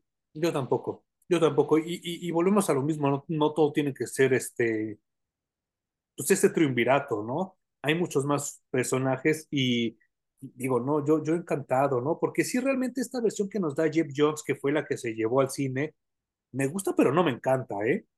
Sí, no, tampoco. Y Black Adam nos gustó también, pero no es que digamos, uy, qué buena película, güey. Uh -huh, uh -huh. Y al final, haciendo el recuento y el balance, quizás Black Adam y esta segunda de Shazam le han hecho más daño al universo de DC que bien. Sí, no manches. Y, y, y se nota que todo fue como cuando estás en la primaria y ya como por junio te, te, te, te encargan una tarea súper cabrón y le haces, ¿ya para qué si ya va a acabar el año escolar, no? No sé, no sé detrás de, de esa decisión qué pasó, quién estuvo, qué se dijo, pero fue la peor que pudieron tomar en el universo, güey. O sea, tienes dos películas por estrenar y le dices a la gente, ya no sirve de nada que las vean, uh -huh. y luego pretendes que ganen un poco de dinero, no sé en qué universo están viviendo, güey. No, y sabes qué es lo peor de todo, que, que se traicionan ellos mismos con uh -huh. ese comunicado que hizo James Gunn, que ya me lo he acabado hasta más no poder, eh, y, y, y, le juega totalmente en contra a esta película de Shazam, porque hasta donde tengo entendido lo que me dio a entender Twitter, es que La Roca y James Gunn no acabaron en muy buenos términos, ¿eh? O sea, no. como que sí, se acabaron medio peleando, y se hablaba de que la JSA iba a salir en Shazam 2, se hablaba de que Henry Cavill iba a salir en Shazam 2, y al final ni una ni otra. Y dicen que La Roca estaba muy enojado y que cuando le dijeron, oye, ¿pueden salir los de la JSA aquí en Shazam 2? No, chingar a su madre, no se los presto. Y con bueno, todo y también, el mundo, ¿eh? Comenzaron a, a, correr cosas como que La Roca no permitió que apareciera Shazam uh -huh. en la película de, de Black Adam, uh -huh. porque obviamente La Roca tiene un afán de protagonismo, ¿no? Y, claro. Y totalmente él, merecido porque él pagó toda la película, ¿eh? Claro, y lo que él quería, pues, es que apareciera Superman, el personaje bandera de DC Comics, ¿no? Sí. Sí, Seguramente sí. él dijo, Shazam, pues pinche segundón, yo no quiero que salga en mi película. Uh -huh. Yo honestamente creo que es una decisión equivocada, porque pues Black Adam es totalmente Shazam, no hay manera de que hagas una película, sea, imagínate luego que seguía enfrentar a Superman contra Black Adam. Era lo que quería la roca, ¿eh? Pero me parece una locura, porque ya existe la película de Shazam, es como, no sé, güey. Me, me parece que no, no iba por allí el asunto y terminan confundiendo más a la gente. Sí. Terminan después de esto con el anuncio de James Gunn destruyendo lo que se había construido, lo poquito que llevaban construido. Uh -huh. Y entonces la gente ya no tiene ganas de ir a ver Shazam, güey. No. Y las pocas que tienen ganas de ir a ver Shazam se topan con una película que no les gustó. Pues, o sea, bye, adiós Shazam, güey. No hay, sí. no va a haber más.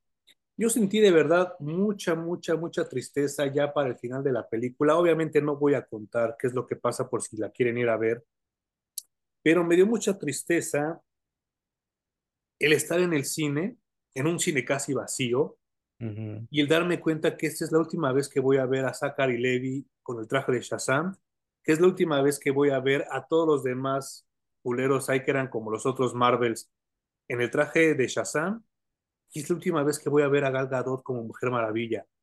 Sí salí del cine diciendo, chinga tu madre, o sea, no tenía que acabar así. No, güey. No, porque justo con Shazam creo que tuvieron la oportunidad de un buen reinicio. Uh -huh. Universo DC cinemático. Uh -huh. Y luego ya, por eso creo que Black Adam hizo más daño, a pesar de que disfrutamos la película. Sí en vez de hacer Black Adam, se hubieran enfocado en seguir desarrollando la franquicia de Shazam, en donde podían hacer cameos absolutamente todos los que ya habían salido antes, uh -huh. y con eso tomarse su tiempo. Incluso hubiera estado bien interesante que estrenaran de Marvels en DC y de Marvels en Marvel. Cagado de risa. O sea, que, estado bien genial, güey. Porque hasta eso ya se ha vuelto totalmente hipster y totalmente generación de cristal yo recuerdo los tiempos donde Marvel y DC en los cómics se tiraban a matar, cabrón. Sí. Y, se, casi casi se mentaban la madre y que no, y hacían bromas pesadas entre ellos de sus personajes y cosas así. Hasta hacían hace- chamba de espionaje Sí, claro. Para robarse ideas de un lado y de otro y, y sabotearse incluso. Y ahora ya todo es tan buena onda. Es más, Ay, sí. yo no entiendo por qué DC no agarra y registra al Capitán Marvel como Capitán Marvel. Que lo ponga con B en vez de con V. Si Mortal Kombat pone Combat con K y le va poca madre, ¿por qué no pone Capitán Marvel con B? Y, y no mames, sería el pinche tirazo porque el Capitán Marvel de Marvel, ya lo hemos hablado también en el episodio, por favor, chéquenlo, nunca ha pegado. O sea, Nunca. pegó más, más la versión de, de Miss Marvel. Sí, porque Capitana Marvel no es el Capitán Marvel No, no, no. original en la Afortunadamente, ¿eh? afortunadamente, porque sí se me hace mucho mejor Carol Danvers que el Capitán Marvel. Sí, totalmente. Pegó más, como tú dices, ¿no? Sí, Esa reinvención. Pero nada que ver con el personaje original. O sea, es ot- otro personaje, güey. sí, totalmente. Y, y, y, vaya, eh, eh, a, a- lo que voy con esto es que eh, me da mucha tristeza que este universo que realmente había creado Shazam, Mujer Maravilla y Aquaman, que era el que realmente estaba chido, se acabe así, ¿no? Yo estoy seguro que Aquaman 2 le va a ir súper mal y me da mucha tristeza porque es un buen proyecto por James Whale, por, el, eh, por Jason Momoa, me da mucha tristeza porque es banda que se comprometió a hacer las cosas bien y lo logró, pero también me pongo a pensar que se tardaron demasiado en sacar la secuela de las dos, porque las dos salieron en el 2017, estamos en 2023, ya pasaron cuatro años, o sea, es demasiado tiempo para sacar una secuela en estos tiempos. De las, de las tres que mencionaste, Ujú. tardaron muchísimo tiempo Mucho. y lo que sacaron no reflejó la cantidad de tiempo que le invirtieron a Ujú. construirlo, güey. Creo que No. eso es, eso es lo peor que les puede pasar, porque si me dices que están sacando una película al año, tiene explicación por qué se siente hecho tan al vapor y tan mal escrito. Sí. Con tanto tiempo para planearlo, güey, y que salgan con estas cosas, también es súper triste. Ahora, con esto que te estoy contando, te quiero hacer una pregunta y no quiero echarle la sal, ni mucho menos, ni la chingada. ¿Pero no te da miedo que lo mismo le pase a Spider-Verse 2? No, no, ahí sí saco mi crucifijo y tiene, tiene mucho más de dónde eh, sacar éxito que fracaso. De entrada, porque la primera fue tan buena que yo espero que les hayan dado carta blanca y les dijeran, haz lo que quieras, güey, porque lo que hagas lo, va a ven- lo vamos a vender, Porque ya pasaron cinco años, ¿eh? Ya está bastante frío el concepto. Y la, siento yo que la primera y obviamente esta segunda está hecha por gente que le encanta hacer animación, güey, Ok. y que además está en la búsqueda constante de hacer nueva animación, no, no como ya la hemos visto 20 mil veces en, en Disney o incluso en DreamWorks, ¿no? O las animaciones de DC, ¿no? Claro, yo estoy también muy seguro de que tuvimos el gato con botas gracias a Into the Spider-Verse. Y que dicen que es buenísima, ¿eh? No mames, es un peliculón, es una chulada de película. Sí. O sea, si no la han visto, dejen todo y vayan a ver Gato con Botas, güey. Pero después de que acaben el video, por favor. Sí, ándale, después sí. De hecho, si salen anuncios al final, aviéntense los anuncios y luego- ya luego vayan a ver el Gato con Botas. Qué bonita película, güey. Yo fui esperando nada y salí muy, muy, muy ¿Cómo satisfecho. crees? Yo creo que a ti también te va a gustar mucho. La, la voy a, lo voy a tratar de ver porque sí he oído cosas excelentes que dicen que es la película que pasó abajo del radar de todos Sí, que es la mejor película de animación de este año. sí, sin duda, güey. Y yo creo que quizá de la franquicia de Shrek es de, de las mejores películas. Pues Obviamente es gracias a difícil. Shrek- com- van a sacar Shrek 5 gracias a eso. Exacto. Ujú. Es difícil compararlo porque Shrek la primera rompió, casi que hay en la animación un antes y un después de Shrek. Totalmente de acuerdo. Y desde ahí es difícil compararla, pero al menos en guion me parece que es muy superior. Pero también desde ahí mismo, de- o sea, ellos mismos se ahorcaron, ¿eh? Porque Shrek 2, Shrek 3, 4 son malísimos. Ah, sí, malísimo. Y van empeorando, ¿no? Ujú. Así paulatinamente. Y esta animación del gato con botas también estoy seguro que nació de la comezón que ocasionó Into the Spider-Verse. Qué cabrón. Y es que, ¿sabes qué? Eh, a mí me da miedo porque, insisto, Spider-Verse 1 salió hace cinco años y está muy frío, muy frío el proyecto. Eh, los niños que se enamoraron de Miles Morales ya crecieron y no sé si les siga gustando Miles Morales. No sé, yo tengo ya mucho miedo, ya no le tengo tanta fe. Sin embargo, esos culeros que mencionas que hicieron Spider-Verse 1 acaban de sacar un tráiler la semana pasada de las Tortugas Ninja que se llama Ah, Ninja no. Uh, se ve que va a estar cabroncísima esa. Y los pinches chairos mecos de descerebrados quejándose de Abril O'Neil. Ah, ¿por qué? ¿Por qué se quejaron de Abril O'Neil? Que porque esa no es la etnia de Abril O'Neil. ¿Que es negra también? Pues como no es, no es negra negra, es como latina. Ok, ok, ok, ok, ok.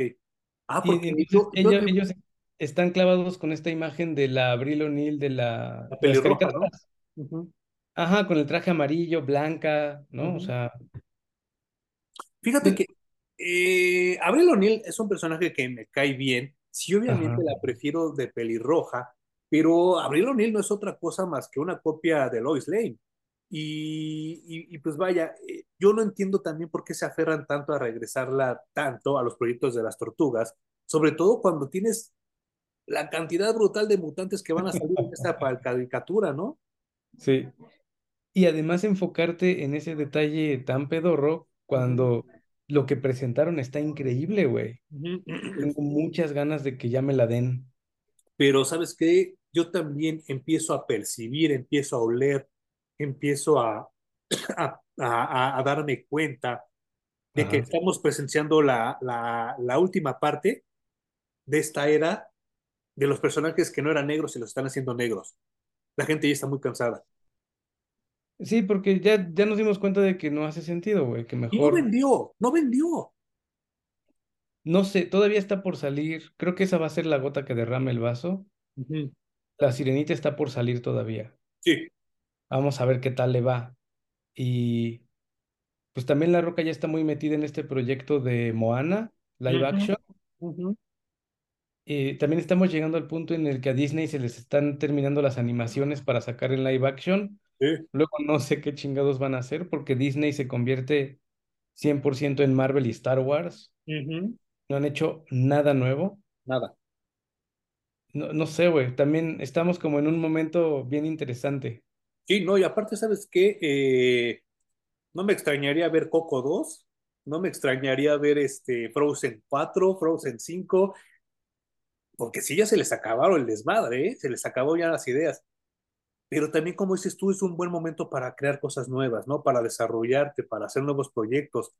Y, y, y vaya, yo de Star Wars ya no me espero nada, o sea, nunca me he esperado nada, y ahorita menos. Eh, de Marvel sí quisiera que hubiera una transición como la que pasó naturalmente, o como dicen ahora los chavos, orgánicamente, y dejaran de sacar superhéroes para sacar westerns, eh, kung fu, eh, horror, cosas así, y yo creo que sería una buena opción, ¿eh? Porque también el mundo tiene que girar y no nos podemos quedar estancados en los superhéroes que llegaron hace 20 años. Ojo, ¿eh? Hace 20 años se estrenó X-Men y no nos podemos quedar clavados ahí toda la vida. No, yo creo que también ya tenemos que dejar el cine de superhéroes un rato, descansar. Y pues a ver qué sigue, güey. O sea, creo que ya también estamos cansados de ver superhéroes en, en el cine. Yo no estoy cansado de los superhéroes, yo estoy cansado de los superhéroes mal hechos. Eso sí estoy Claro, cansado. tienes razón. De- estamos cansados de que nos repitan la misma fórmula en cada película que, que sacan. Eh, tú y yo seguiremos leyendo cómics, que es en donde está nuestro universo principal, y seguramente comentando lo que vaya saliendo.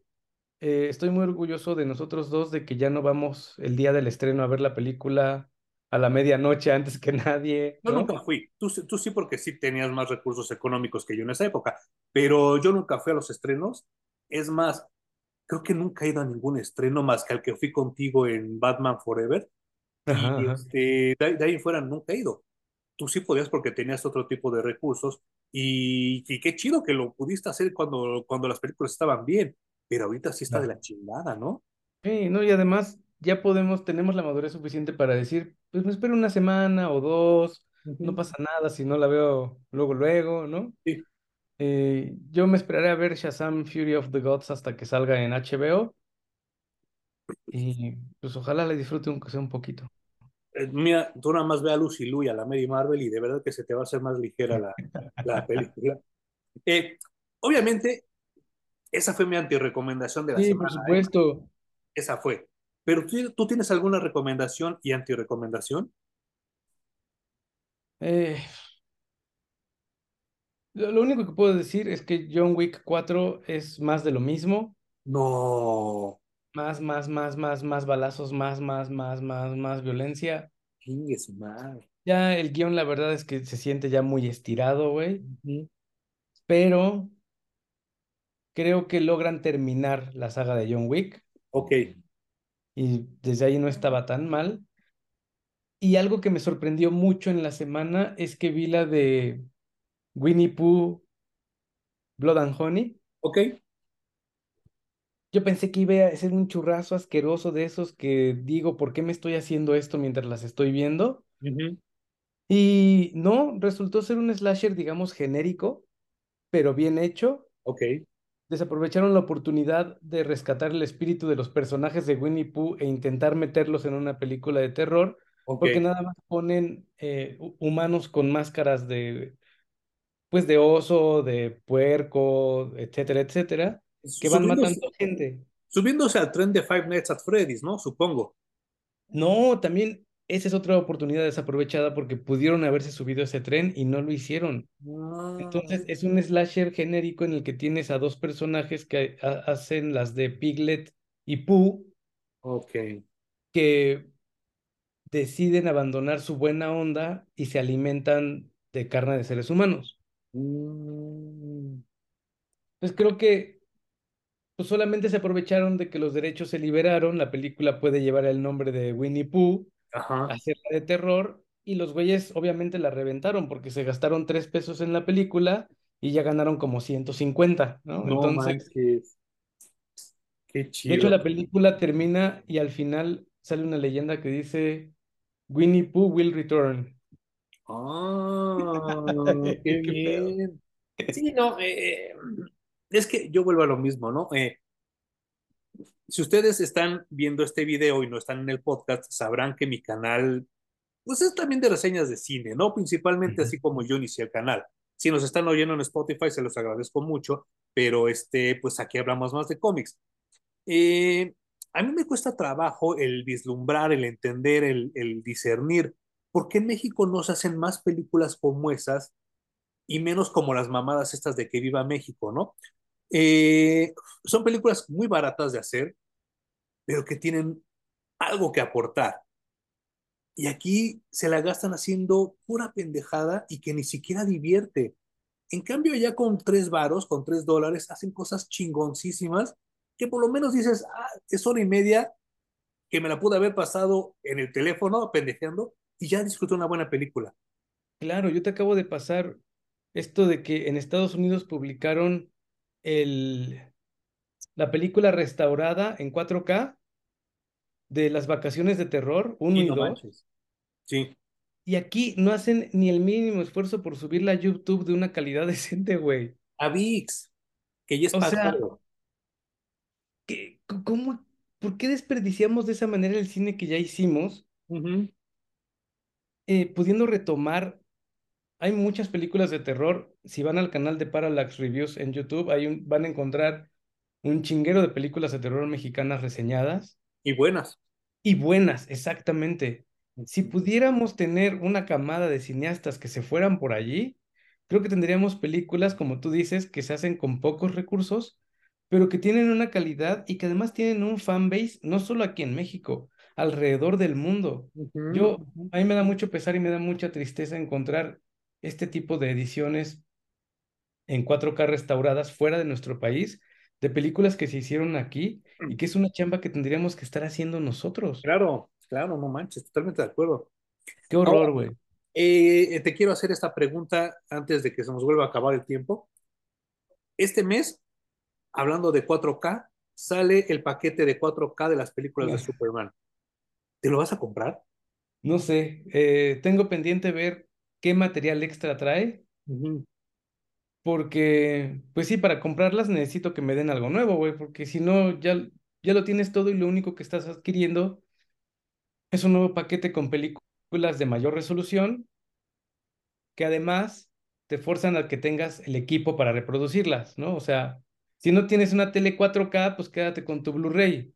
Claro, pero es que es muy probable, es más, yo casi, casi, casi te lo aseguro, que es el último formato casero en el que va a salir Superman, ¿eh? No manches, ¿tú crees? ¿Te imaginas? O sea, ya no la van a volver a sacar en 8K.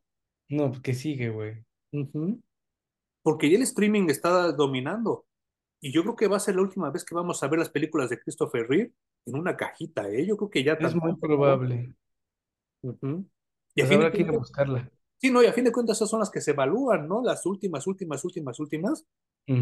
Porque el VHS hasta te tropiezas con él, ¿no? El DVD ni se diga. Pero esto yo creo que ya va a ser lo último, último que va a salir. Y yo me estoy pensando porque están diciendo que va a salir Flash Gordon en, 4, en 4K. Y dije, a lo mejor, yo creo que sí me la compro, porque ya va a ser la última que va a existir. No manches, güey. Pues sí, habrá que comprarlas entonces, sin duda. ¿Y recomendación tendrás? No, no tengo, no he visto nada, nada que yo diga esto vale la pena recomendar. Mm. Qué, qué triste, ¿eh? Y, bueno, obviamente tú tuviste dos semanas bastante ocupadas, pero sí, mi antirecomendación totalmente es, es Shazam 2. Vayan a ver. Qué feo, güey. Qué feo. Manda, manda. Qué feo que sea tu antirecomendación. Sí, no, no, yo, yo muy triste, salí muy triste del cine, la verdad. Y mi recomendación, eh, eh, híjole, ayer fui a Liverpool acompañé a mi hermano a ver unas cosas y, y de repente pues dijimos, oh, vamos a ver qué juguetes hay y pues que se me aparece esto. que se te pega. Y que sí, no, pues lo tuve que comprar, ¿no? Para los que nos están oyendo, es la figura de acción del fantasma que camina de NECA. De verdad, compren las cosas en Liverpool, compren las cosas en Palacio de Hierro, compren las cosas en Walmart, porque no solo me dieron, las pagué con la tarjeta de crédito, sino que aparte me hicieron un descuento. La figura me salió en 800 pesos. Y si ustedes van al mercado, a los tianguis estos de mierda, te la están dando en 1000, 1200 pesos. Así que mi recomendación de la semana es compren lo legal, compren la gente que paga impuestos como Liverpool, como Palacio, como Walmart, como Juguetrón, porque aparte de que les dan crédito, les dan descuento, esa banda paga impuestos y eso nos ayuda mucho como país, no esos culeros que están en el pinche tianguis, nada más pagándoles las pizzas y las chelas que se toman. Y de verdad, pum, esta es una figura que yo esperaba, ansiaba desde que yo tenía ocho años que veía a los defensores de la tierra. Yo lo sé, y yo vi la cara que hiciste cuando te, enteraste que salió. Mm, sí, no manches, no, está súper chido. Ya, si la vida nos da oportunidad, Fum y yo iremos a buscar a Estados Unidos a Mandrake y a Lotario porque no han llegado, ¿eh? Para que completes tu colección de los defensores de la tierra. Sí, sí, sí, sí, muy, muy bien. Y esa es mi recomendación de la semana. Compren lo legal, está hasta más barato. Eh, qué chido. ¡Cum! Muchas gracias. Gracias a ti, Manuel, a los que nos escuchan. Espero que les haya gustado Shazam. Léanla, güey. O sea. No se lo pierdan. Ya vieron la película, lean esta novela gráfica. Personajazo, güey. Y eh, una vez más, eh, menciona tu proyecto Home para los que nos están oyendo. Eh, Brains Publishing en cualquier red social y pues a mí me encuentran en, en Twitter como el-jumel.